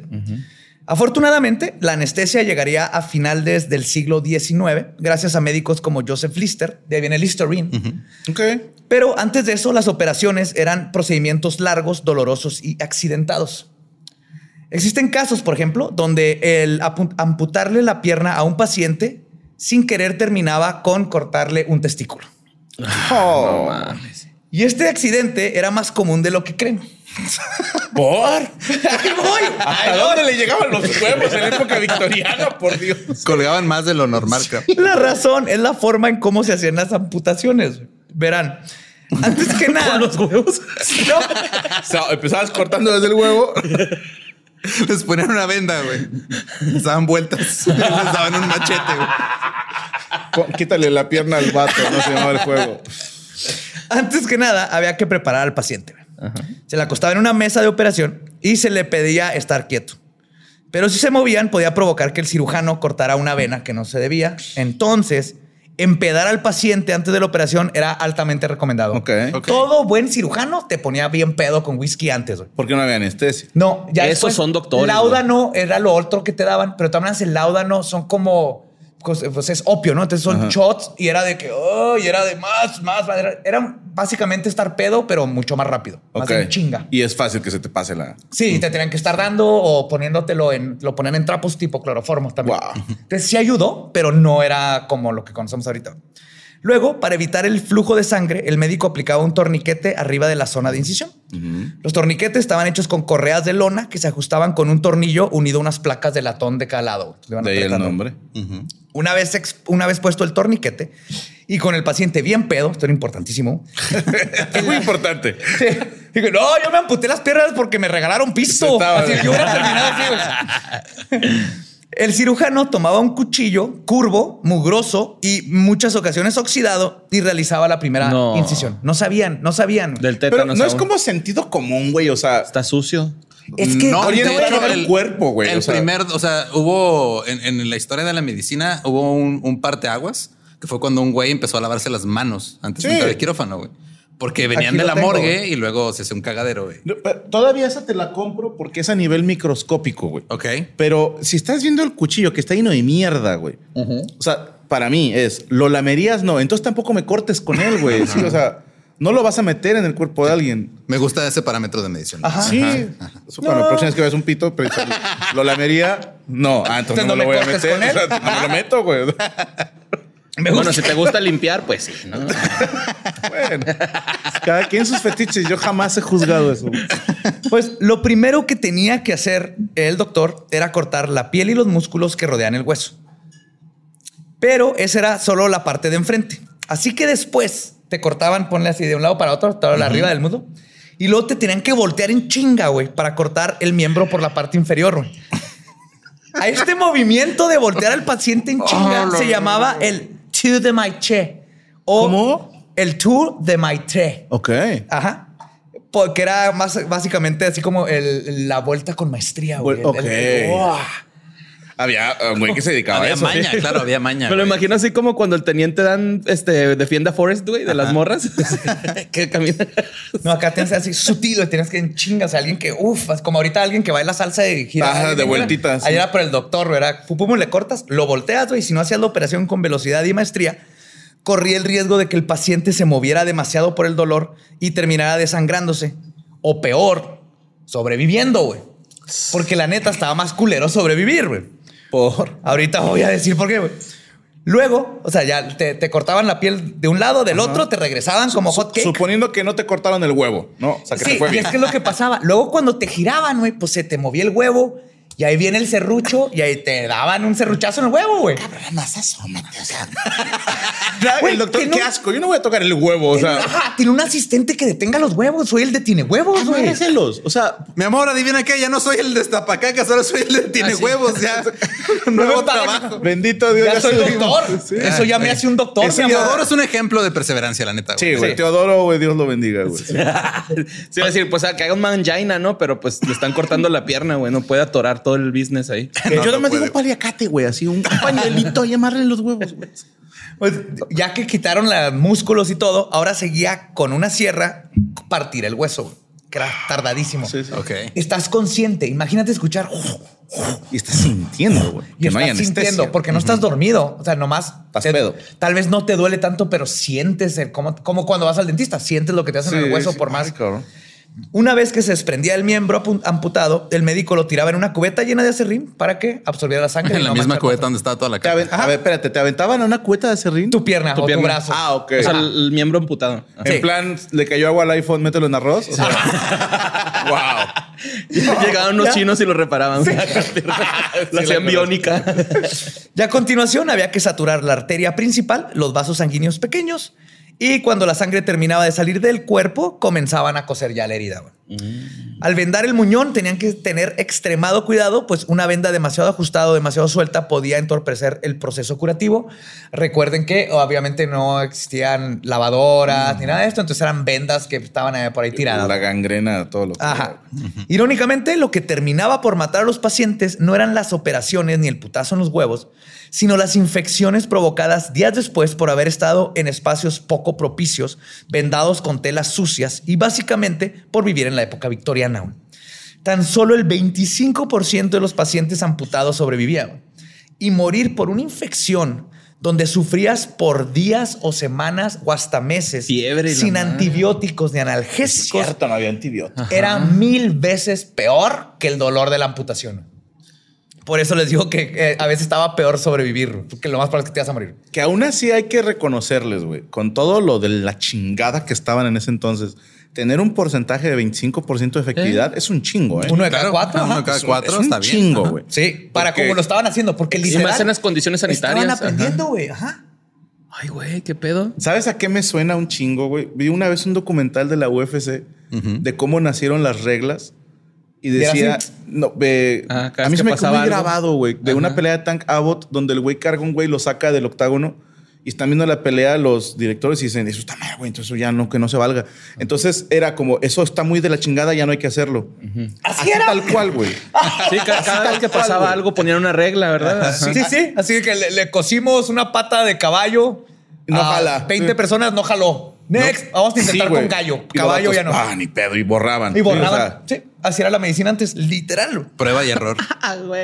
Sí, y, y justo lo que sea, antes no tenía noción de lo dañino, que, dañino, ah, dañino que eran es las una bacterias. palabra güey. muy ojete. Yo tampoco puedo Dañino. decirla, güey. Yo Dañino. digo que hace daño. Dañino. Sí, Sí, que hace daño. Sí. Sí. Es una palabra muy perjudicial. Dañi- dañino. Dañino. Voy a decir danonino, güey, de lo danonino que eran las bacterias. Daniño. No. Después de todo, No, Daniño es muy diferente. Sí. Daniliño. Irónicamente, en la época de la Ouija y creer en fantasmas y otros seres invisibles, era imposible para ellos pensar en pequeños organismos que no puedes ver que te podían matar. Sí, sí, sí. Sí, güey, esa es la gran ironía. güey. Tiene sentido. Tiene sentido. Y la verdad es que la medicina en estos tiempos era literalmente un circo. Antes del Lister, las salas de operación estaban repletas de chismosos que muchas veces pagaban su boleto para ir a ver las escenas llenas de sangre. güey. Lo cual Imagínate qué provocó... culero para el comediante que estaba en el teatro al lado que el Que doctor no tuvo llenó. soldados Sí, no. Pues de ahí vienen los auditorios, ¿no? Sí, Ajá. sí, sí, son los auditorios médicos, estos anfiteatros. Pues Los se llama anfiteatros, anfiteatro, sí. era un teatro. Y luego, qué chido, ¿no? Eh, tomando apuestas, el, eh, dos a uno que le parte el huevo, dos a uno que le Oh, apuesta. sí, cierto, ¿ah? Ajá. Y entonces, obviamente, esto eh, hacía condiciones terribles para realizar cirugías, porque la gente entraba sucia de fuera, estaban tosiendo, llevaban comida y estaban comiendo mientras veían. Más. ¡Qué pinche Avengers Endgame! seguro ¡Seguro la riñón! No, más. Ponte a, a pensar. Ca- Cacahuate en el hígado, así. Afuera está lleno de caca la calle Sí. y la traen en las suelas. Ajá. Entonces también agrégale a todo esto de mierda que hay mierda Nadie de está veras. bañado, güey, porque era rarísimo. Mierda retórica jabón, y mierda literal. Mierda Ajá. de todos los tipos de mierda. Y obviamente los médicos tampoco cuidaban que el ambiente fuera estéril. Pues generalmente llegaban a operar con su ropa de calle y ni siquiera lavaban sus delantales. güey. Era como las, las cintas de karate, mamón. De hecho, las manchas de sangre en un delantal eran vistas como insignia de honor. Entre más sangriento estaba el delantal, más experimentado era el doctor, Sí, güey. porque este güey viene limpio, un pendejo, ¿no? No, O sea, no he hecho nada en la ¿Cuántos has vida. güey. operado? Mira el mío, güey. Te traigo una oreja aquí en la bolsa. Es como cuando es como cuando ves a un reo sin lágrimas en el cachete, pues no lo No ha hecho Ajá, nada, sí, sí. Pero es que las cintas de karate son blancas y los se van a ensuciar Sí. porque, porque te entrenas con ellas. Igual era con se la percuden. medicina. Ajá. Pues a lo mejor porque esto, digo, no hacía mucho que venían del medioevo estos cabrones, donde decían que un, un caballero con una armadura muy bonita era un pelele. Sí. Ajá. Sí, Era- porque no tiene abolladuras, Golpe, no no, ha tiene- no está No ha sucia. vivido. Ajá. Ah, de ahí viene la, la palabra pelele. No sé, ¿verdad? O sea, no, bueno, viene del gol que metió Pelé. Lo hizo en Francia. Era Le Pelé. Y, Y luego dijeron, no, suena como que se la pelas. Ajá. Y pusieron Pelele. Pelele. Le Pelé. Ya también tú vas a hacer lo mismo que me hacen ellos. güey. No, no, no. Ya, fuera de pedo, tiene que ver con la guerra con Japón en la isla de Peleliu. Ah, ok. Ok. No. Mira, a ver, estoy jodiéndole la mente. Estoy haciendo lo que ustedes hacen. Muy bien, gracias. Esto es Digo, caí, divertido. pero vale la pena. Vale la pena. Verga, güey. Por eso lo amamos, güey. Por Tengo eso un lo nuevo ama todo el mundo. fetiche, güey. Eh, Pero te quería salir, ¿verdad? Te quería salir. Por eso no te queríamos exponer al mundo, güey. pues sí, ya veo, allá ya te veo. cuidamos. Te estábamos protegiendo. Aunque no lo creas. que aprender, güey. Era por tu bien, güey. Sí. Pues las ¿Cómo condiciones. vas a seguir siendo un pelele si no me sacan el ruedo, güey? Pues como están viendo, las condiciones operatorias eran tan insalubres que una buena parte este, de las veces, que la mayoría de las veces era más peligroso realizar una operación que portar la enfermedad. Y esto provocaba que los hospitales optaran por pedir a los pacientes que pagaran por adelantado, güey. No vaya a ser. Porque se me va a morir, güey. Que eso Hola a todo el mundo. del doctor, ¿no? O sea, Mira, güey, la neta, o mínimo te voy a cortar un huevo. Es lo más probable, güey. Así Entonces, que- págame una vez, güey. De una vez. De ahí viene la expresión, me costó un huevo y la mitad del otro.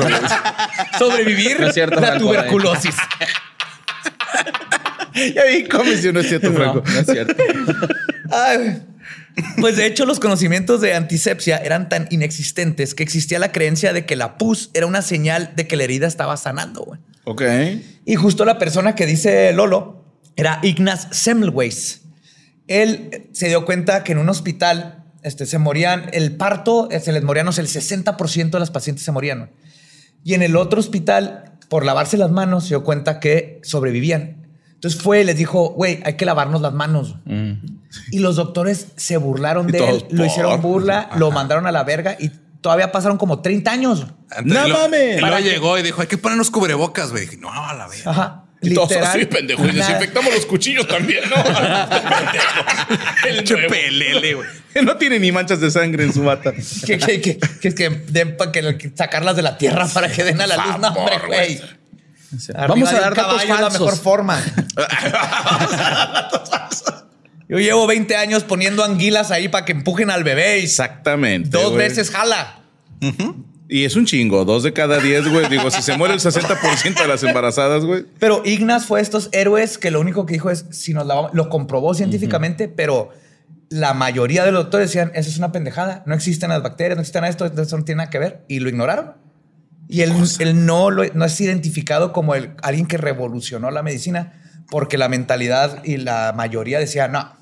Es que qué fácil es para nosotros ahorita decir "Pinches pendejos, pero porque mínimo en secundaria, en laboratorio de química o, o de biología, vimos algún cultivo de bacterias, Microorganismos. O, o viste microorganismos y dices, ah, no mames, si existen. Y él, y él empezó no porque son bacterias, sino que dijo, güey, yo te puedo comprobar que si te lavas las manos, no se me muere la paciente. O sea, no, no es... Sí, no sé, qué, no sé por qué, pero nada más sé que no se muere. que, que uno pensaría, si eran tan supersticiosos, porque este güey no decía, yo tengo una tía que es bruja, que dice que si te lavas las manos, No supo venderla. ajá, ahuyentas al fantasma matabebés, güey. Y es que imagínate, el doctor en ese tiempo iba, le cortaba la pierna a alguien, le rebanaba el testículo, Se lo comía. se iba con su traje lleno de sangre, portándolo con honor, a, a- a dar a luz a un niño, Sí.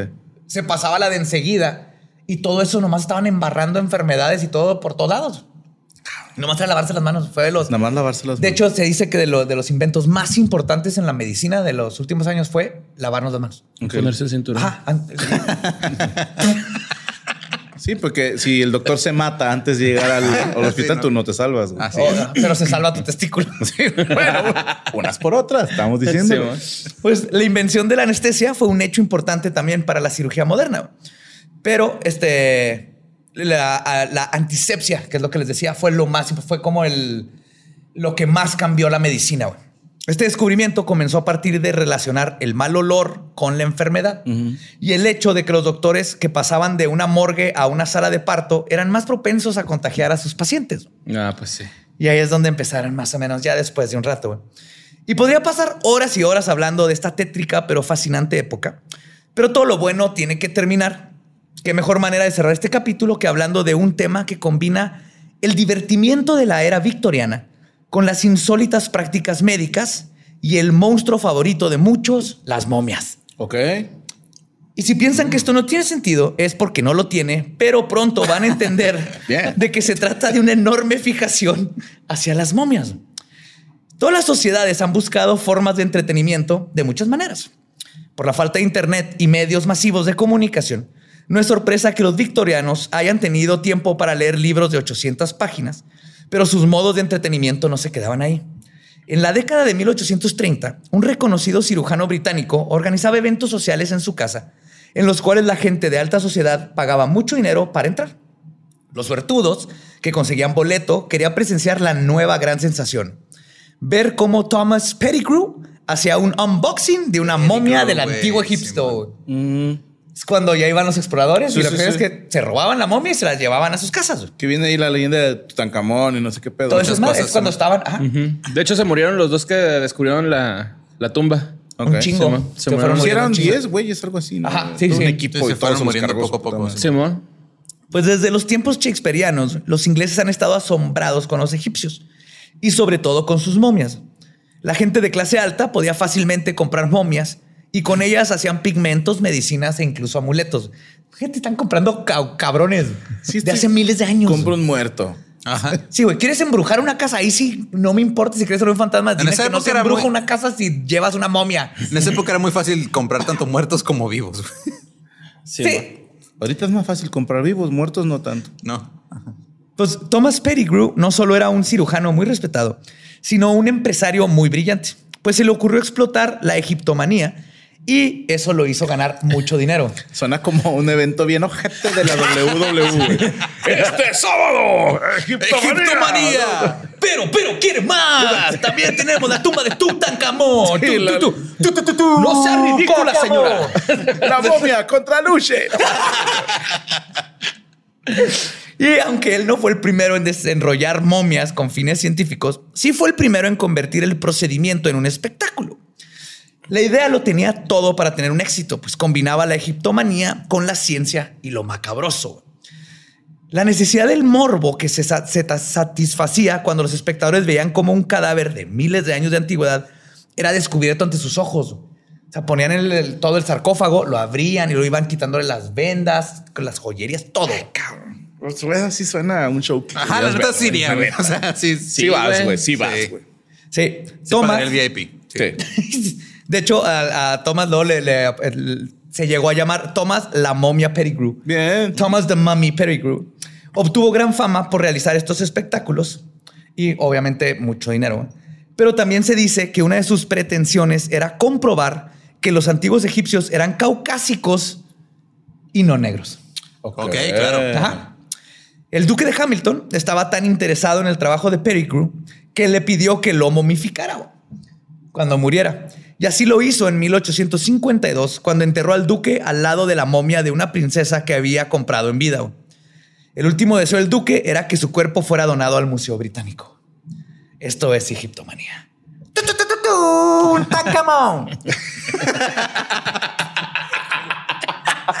Pinche porra pedora. Tu, tu, tu, tan, camón. Esa llamada. Pero Pettigrew no solo estaba fascinado por las momias egipcias, sino por las momias en general. De hecho, en una de sus fiestas le enseñó a sus invitados la cabeza momificada de Yagan, un rebelde indígena australiano que se oponía al dominio colonial. En un acto de lo que se puede considerar a insensibilidad colonialista, Pettigrew compró la cabeza de Yagan para decorarlo con plumas y pinturas, para hacer una obra de arte que, según él, representaba la escultura británica e indígena en armonía. Ay, güey, el. Banksy de esos tiempos. güey. Más bien como el white chica, ¿no? De eso de tomarse foto con el niño indígena, güey. O sea, Sí, pero, mira, esta cabeza indígena le puse un Ah, iPhone sí, en la boca porque No, eventualmente estos salvajes van a aprender a usar iPhones y yo me le adelanté, ¿verdad? Y Angelina Lesper le va a mamar iPads. esta pieza, güey. Ay, güey, no, yo pensé en la foto de la vieja que tiene una papaya aquí en medio y que tiene unas. Entonces, Mr. Brainwash, entonces, de esos Sí, tiempos. Ay, cabrón. Y el unboxing de momias duró un par de décadas. Es que es unboxing, Es, es- literal, güey. es que es cierto, es cierto, Ajá. es cierto. Pero el chistecito se terminó cuando la comunidad científica comenzó a abogar por la preservación de las culturas antiguas. Sin embargo, paralelamente a los espectáculos de Pettigrew, los victorianos también acostumbraron a consumir momias a manera de medicina. Consumir. Sí, Sí. señor. Este tipo de canibalismo data de hace cientos de años. Beef jerk. Carne seca, güey. Es carne seca. Carne seca. ¿Creíste que nomás nos íbamos a caer en, en- en perturbar tumbas, robarles joyas? ¿Comerse pedazos de una momia? Sí, señor. Ok, ok. Algunos científicos como Galeno y Para- Paracelso investigaron los supuestos beneficios de ingerir restos humanos. Por ejemplo, según Galeno, quien vivió en el segundo siglo de nuestra era, pensaba que los huesos humanos molidos eran buenos para tratar la epilepsia y la artritis. Más adelante, en su larga y truncada exploración por la medicina, los victorianos adoptaron estos métodos pasados e hicieron polvo de momia e incluso una sustancia descrita como, y cito, una superficie resinos- resinosa, dura, negra, brillante, de sabor algo acre y amargo. Ajá. Ok. Están haciendo pepitas de. Sí, están haciendo como salsa valentina de momia. güey. Ah, salsa Quiero- valentina. no, Maggie, pensar- salsa Maggie de momia, Salsa güey. Maggi de momia. Que es ok. altamente tóxico, ¿no? Ah, supongo. Asumo que te estás comiendo algo que tiene pudiéndose ahí Sí. miles de años. Es que no sé a los cuántos años ya se vuelve nutriente para la tierra, güey. O sea, Sí, tal vez es como da, da, da todo full circle, Sí, ¿no? a lo mejor es súper Te orgánico, mata, güey, comer ¡pum! momia. Ahora ya. Porque sí. digo, tenemos el caso de. Pero es que del no se queso, está güey. pudriendo, por eso es momia, güey. O sea, lo- los Ajá, restos ya de se los- pudrió, ya se secó. Sí, como el queso, sí. Alguien tuvo está que estar ahí.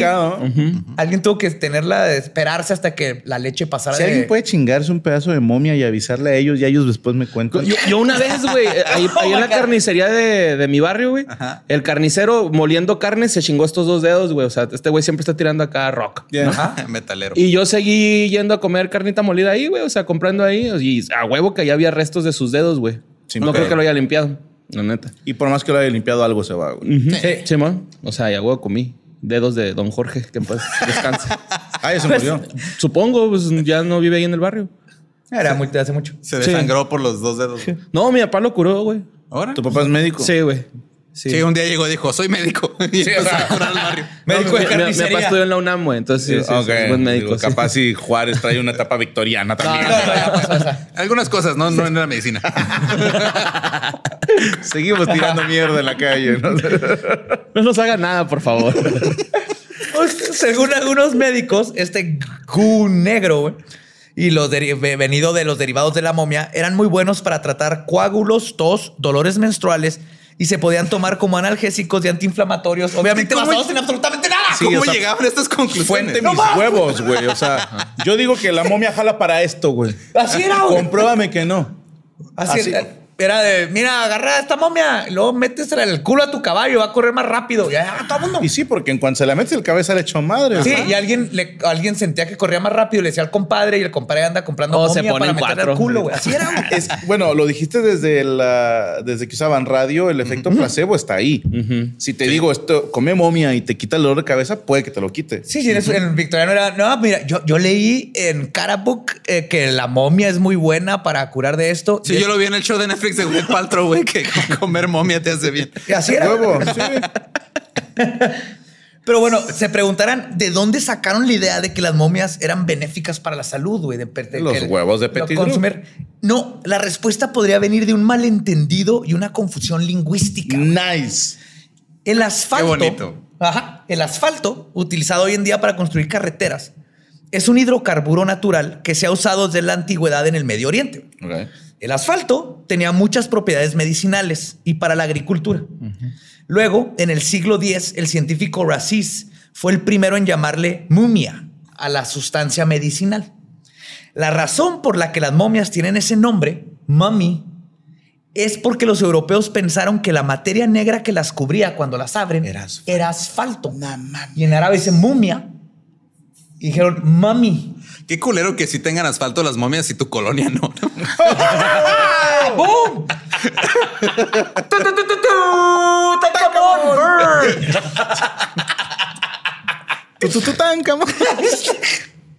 Y es por eso que la palabra mami, que luego en español es momia, tuvo ese doble significado, provocando que muchos británicos de la era victoriana consumieran momias para salvaguardar la salud, porque asumieron que lo que tenía negro era asfalto, el mumia, pero no, es nomás la miel seca y las cosas que le ponen a las momias para conservarlas. No tiene nada que ver con asfalto, pero hasta de ahí viene el nombre de momia. Y este fue solo un vistazo a lo que fue la gran aventura conocida como no morir en la época victoriana. No. Que faltó un chingo, güey. El, el gran pánico de la electricidad, güey. En, en la época victoriana es cuando entra la electricidad y la gente le tenía pánico. Así como el 5G ahorita. Ok, sí. Habían, era Había patis que- navidades en aquel entonces. Un chingo, güey. Y era así que la electricidad te va a matar. De hecho, A si lo ven mejor- Downtown Abbey, viene esa parte donde la gente estaba como, yo no le voy a poner electricidad a mi casa, esa cosa te mata. Güey, a lo mejor Pati Navidad no es pendeja, güey, es victoriana. güey. No se han puesto a pensar que tal vez es una retrasada a su tiempo, güey. ¿Qué acabamos? Creo que acabamos de resolver eso. Sí, güey. Una Pati, disculpa. perdón. sí, Puta güey. madre, Te, aquí. te juzgamos Sí. mal. Parte de leyendas legendarias, sí. Sí, sí, sí. Qué bueno que terminaste de tus triples. Ajá. Triple neumonía. Triple Neumonía. neumonía. Pero no, COVID no. No, no, no, pura mames, neumonía. Son pendejadas. son Triple neumonía, nada más. Pues, tristemente y en retrospectiva, nos damos cuenta que en muchas cosas de esos tiempos este, aún siguen sucediendo en distintos grados, ¿no? Sí. O sea, hay muchas cosas que dices, "Ah, eso no ha cambiado mucho, güey. Pero en su mayoría, creo que todos podemos estar de acuerdo que es mejor leer sobre vampiros y duquesas que haber vivido un solo día en esa época. Sin pedo. Y este episodio está dedicado a todas esas valientes almas que tuvieron que valer verga, güey. sufriendo por cosas que ahora son básicas, para que el día de hoy sepamos que a los bebés no se les da morfina y que las vacunas salvan vidas. Y que hay que lavarse las manos. Sí. Que hay que lavarse las manos, Imagínate si a estos güeyes les hubieras dado la vacuna en la tuberculosis. No. güey. Te hubieran, te hubieran hecho un palacio. Sí, sí. Y esa O fue. Te ponen, te matan. Ajá. Sí, este güey me quiere meter una enfermedad al cuerpo. Esto no es tuberculosis, es traigo dos duendes en los, oc- Solo en los ojos. más opio, güey. Es se- vampirismo, Se, me subió el- el- la bilis amarilla y eso fue. Es un, es un complot de la reina. De la reina. Ay, Es que soy consumidor de opio funcional, güey. Entonces, Sí, al chile, o sea, he ido a trabajar, soy médico. No, o sea, no pasa nada, güey. Es que me astillé el otro día y el me recetaron opio. Ya llevo tres años y jala. No- es, es- es que chingado.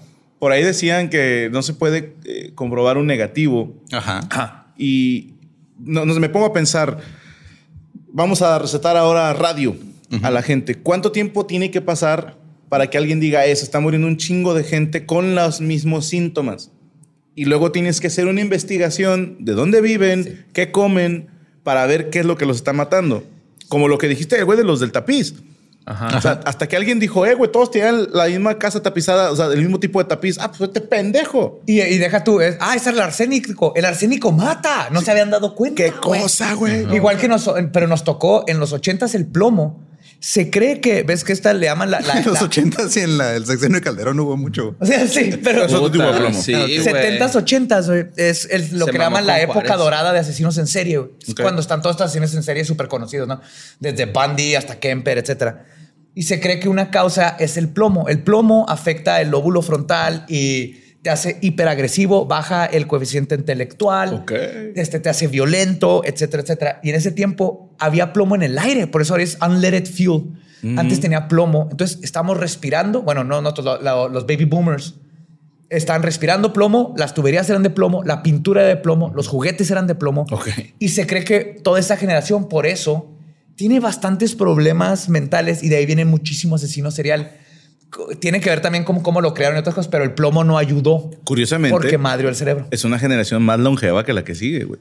Sí, Ajá. de hecho. Sí, porque los baby boomers, o sea, están durando un chingo. Sí, güey. Y, la que sigue no tanto, güey. Ey, Ay, qué cosas. pero así fue. No nos dimos cuenta que el plomo era malo a pesar de que mató a los romanos. Sí. Y no, y lo dijiste tú, va a pasar con la quimioterapia tal vez. Ajá, como el asbestos era y buenísimo. con cosas que a lo mejor ni hemos descubierto. Simón. Ajá.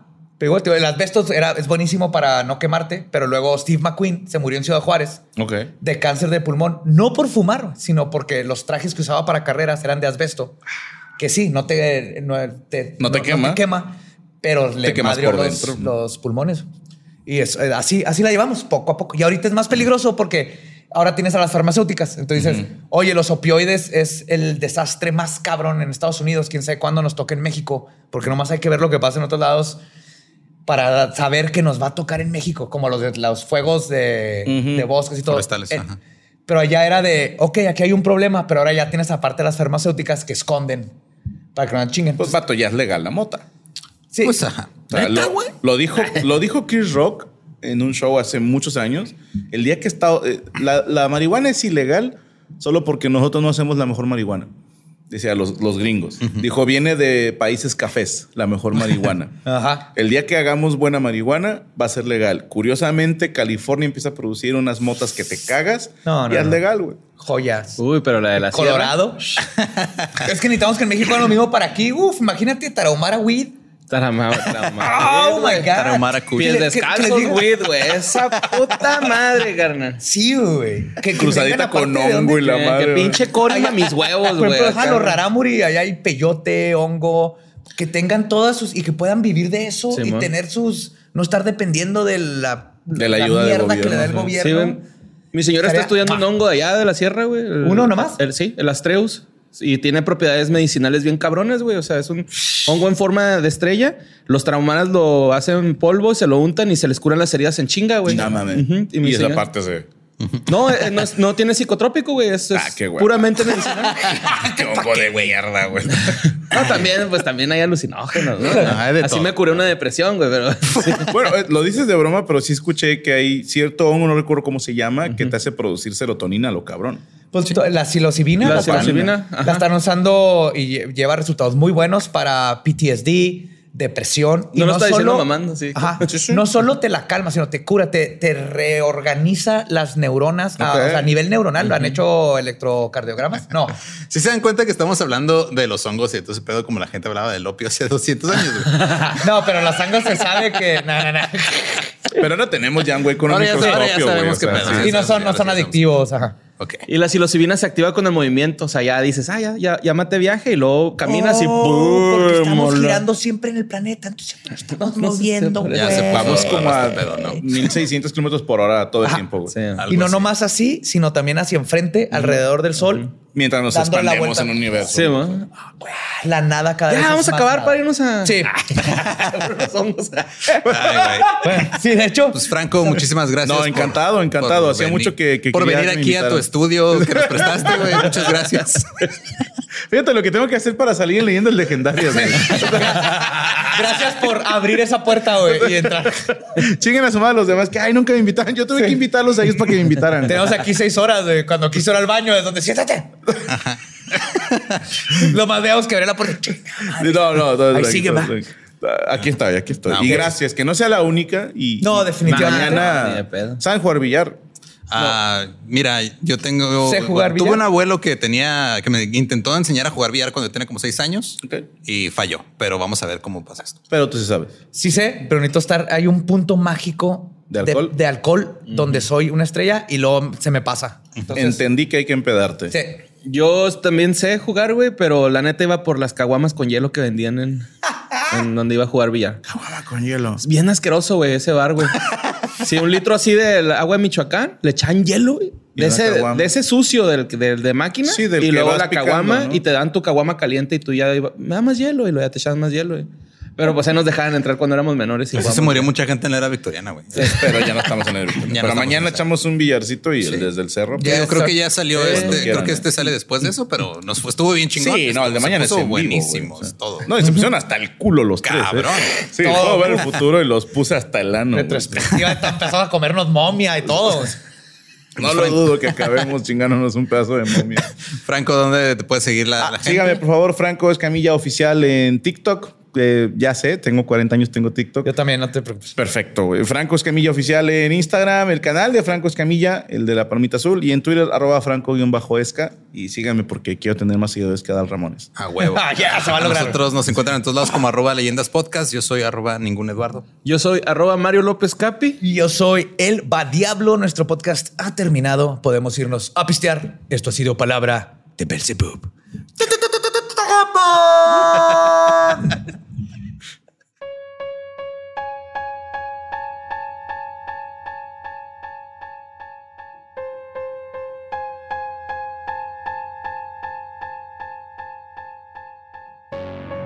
Y ese fue el episodio de la demencial era victoriana. Ah, good times. Qué bueno que ya no pasan really. cosas así en, en esos. Que a veces, a mí sí me gustaría las varillas, güey, pero nada más para mí. Así como que para, Para levantarte. Levantarte, tener, tener tu propio. Pues pectoral, güey, ¿no? Porque sí está muy feo. Dijo este Daniel Migraña que son chichis de bolsa, de coca en bolsa, güey. Como si las tuviera tan bonitas.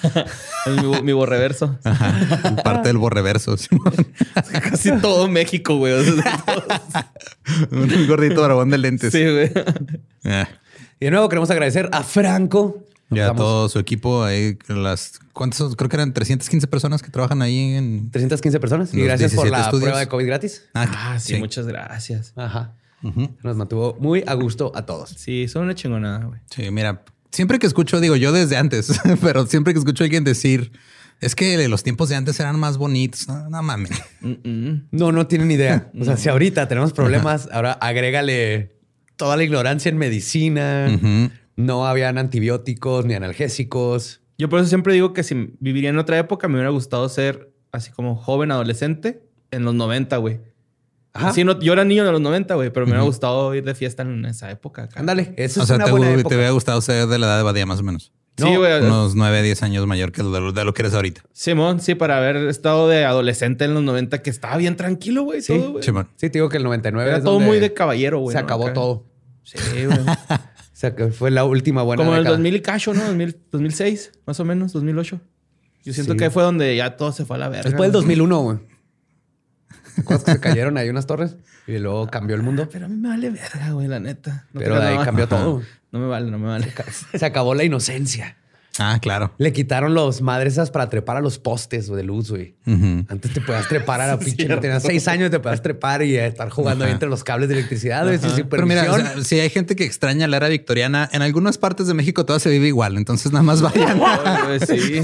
hay varios pueblos mágicos que tienen las Ahí en mi mismas colonia, güey, no mames. Puentazos, güey. Un chingo de calles sin pavimentar, güey. Automóvil steampunk, ¿no? Un güey comiendo perro acá, güey. Güey, ¿qué, qué pedo? La señora que te receta ahí unas hierbas para curarte la tuberculosis. Ahí, ahí por mi casa hay un ruco, güey, que como que es recolector, güey. Así tiene un chingo de cosas, güey. Se llaman acumuladores, bro. Ajá, y se llama. Ranfer y trabaja con nosotros. No, ese vato se la gana el Ram, güey. Neta, sí tiene el techo lleno de ganchos, güey, de ropa, así.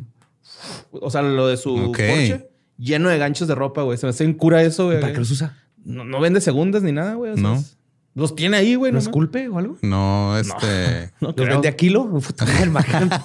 No, porque ¿No tiene una clínica clandestina? chance. Ah, con no razón, ay, con razón los fetos en la basura. Oye, yo, tío, todo, todo tiene sentido. Ah, qué pendejo. Ay. No, mínimo usa ganchos nuevos cada vez. No, repite ganchos. los esteriliza con un encendedor. Para que estén quemando todo. Ok, creo que ya con eso podemos despedir el episodio. Por eso tiene que legalizar para que no pasen estas cosas. Esa es la importancia. Bye.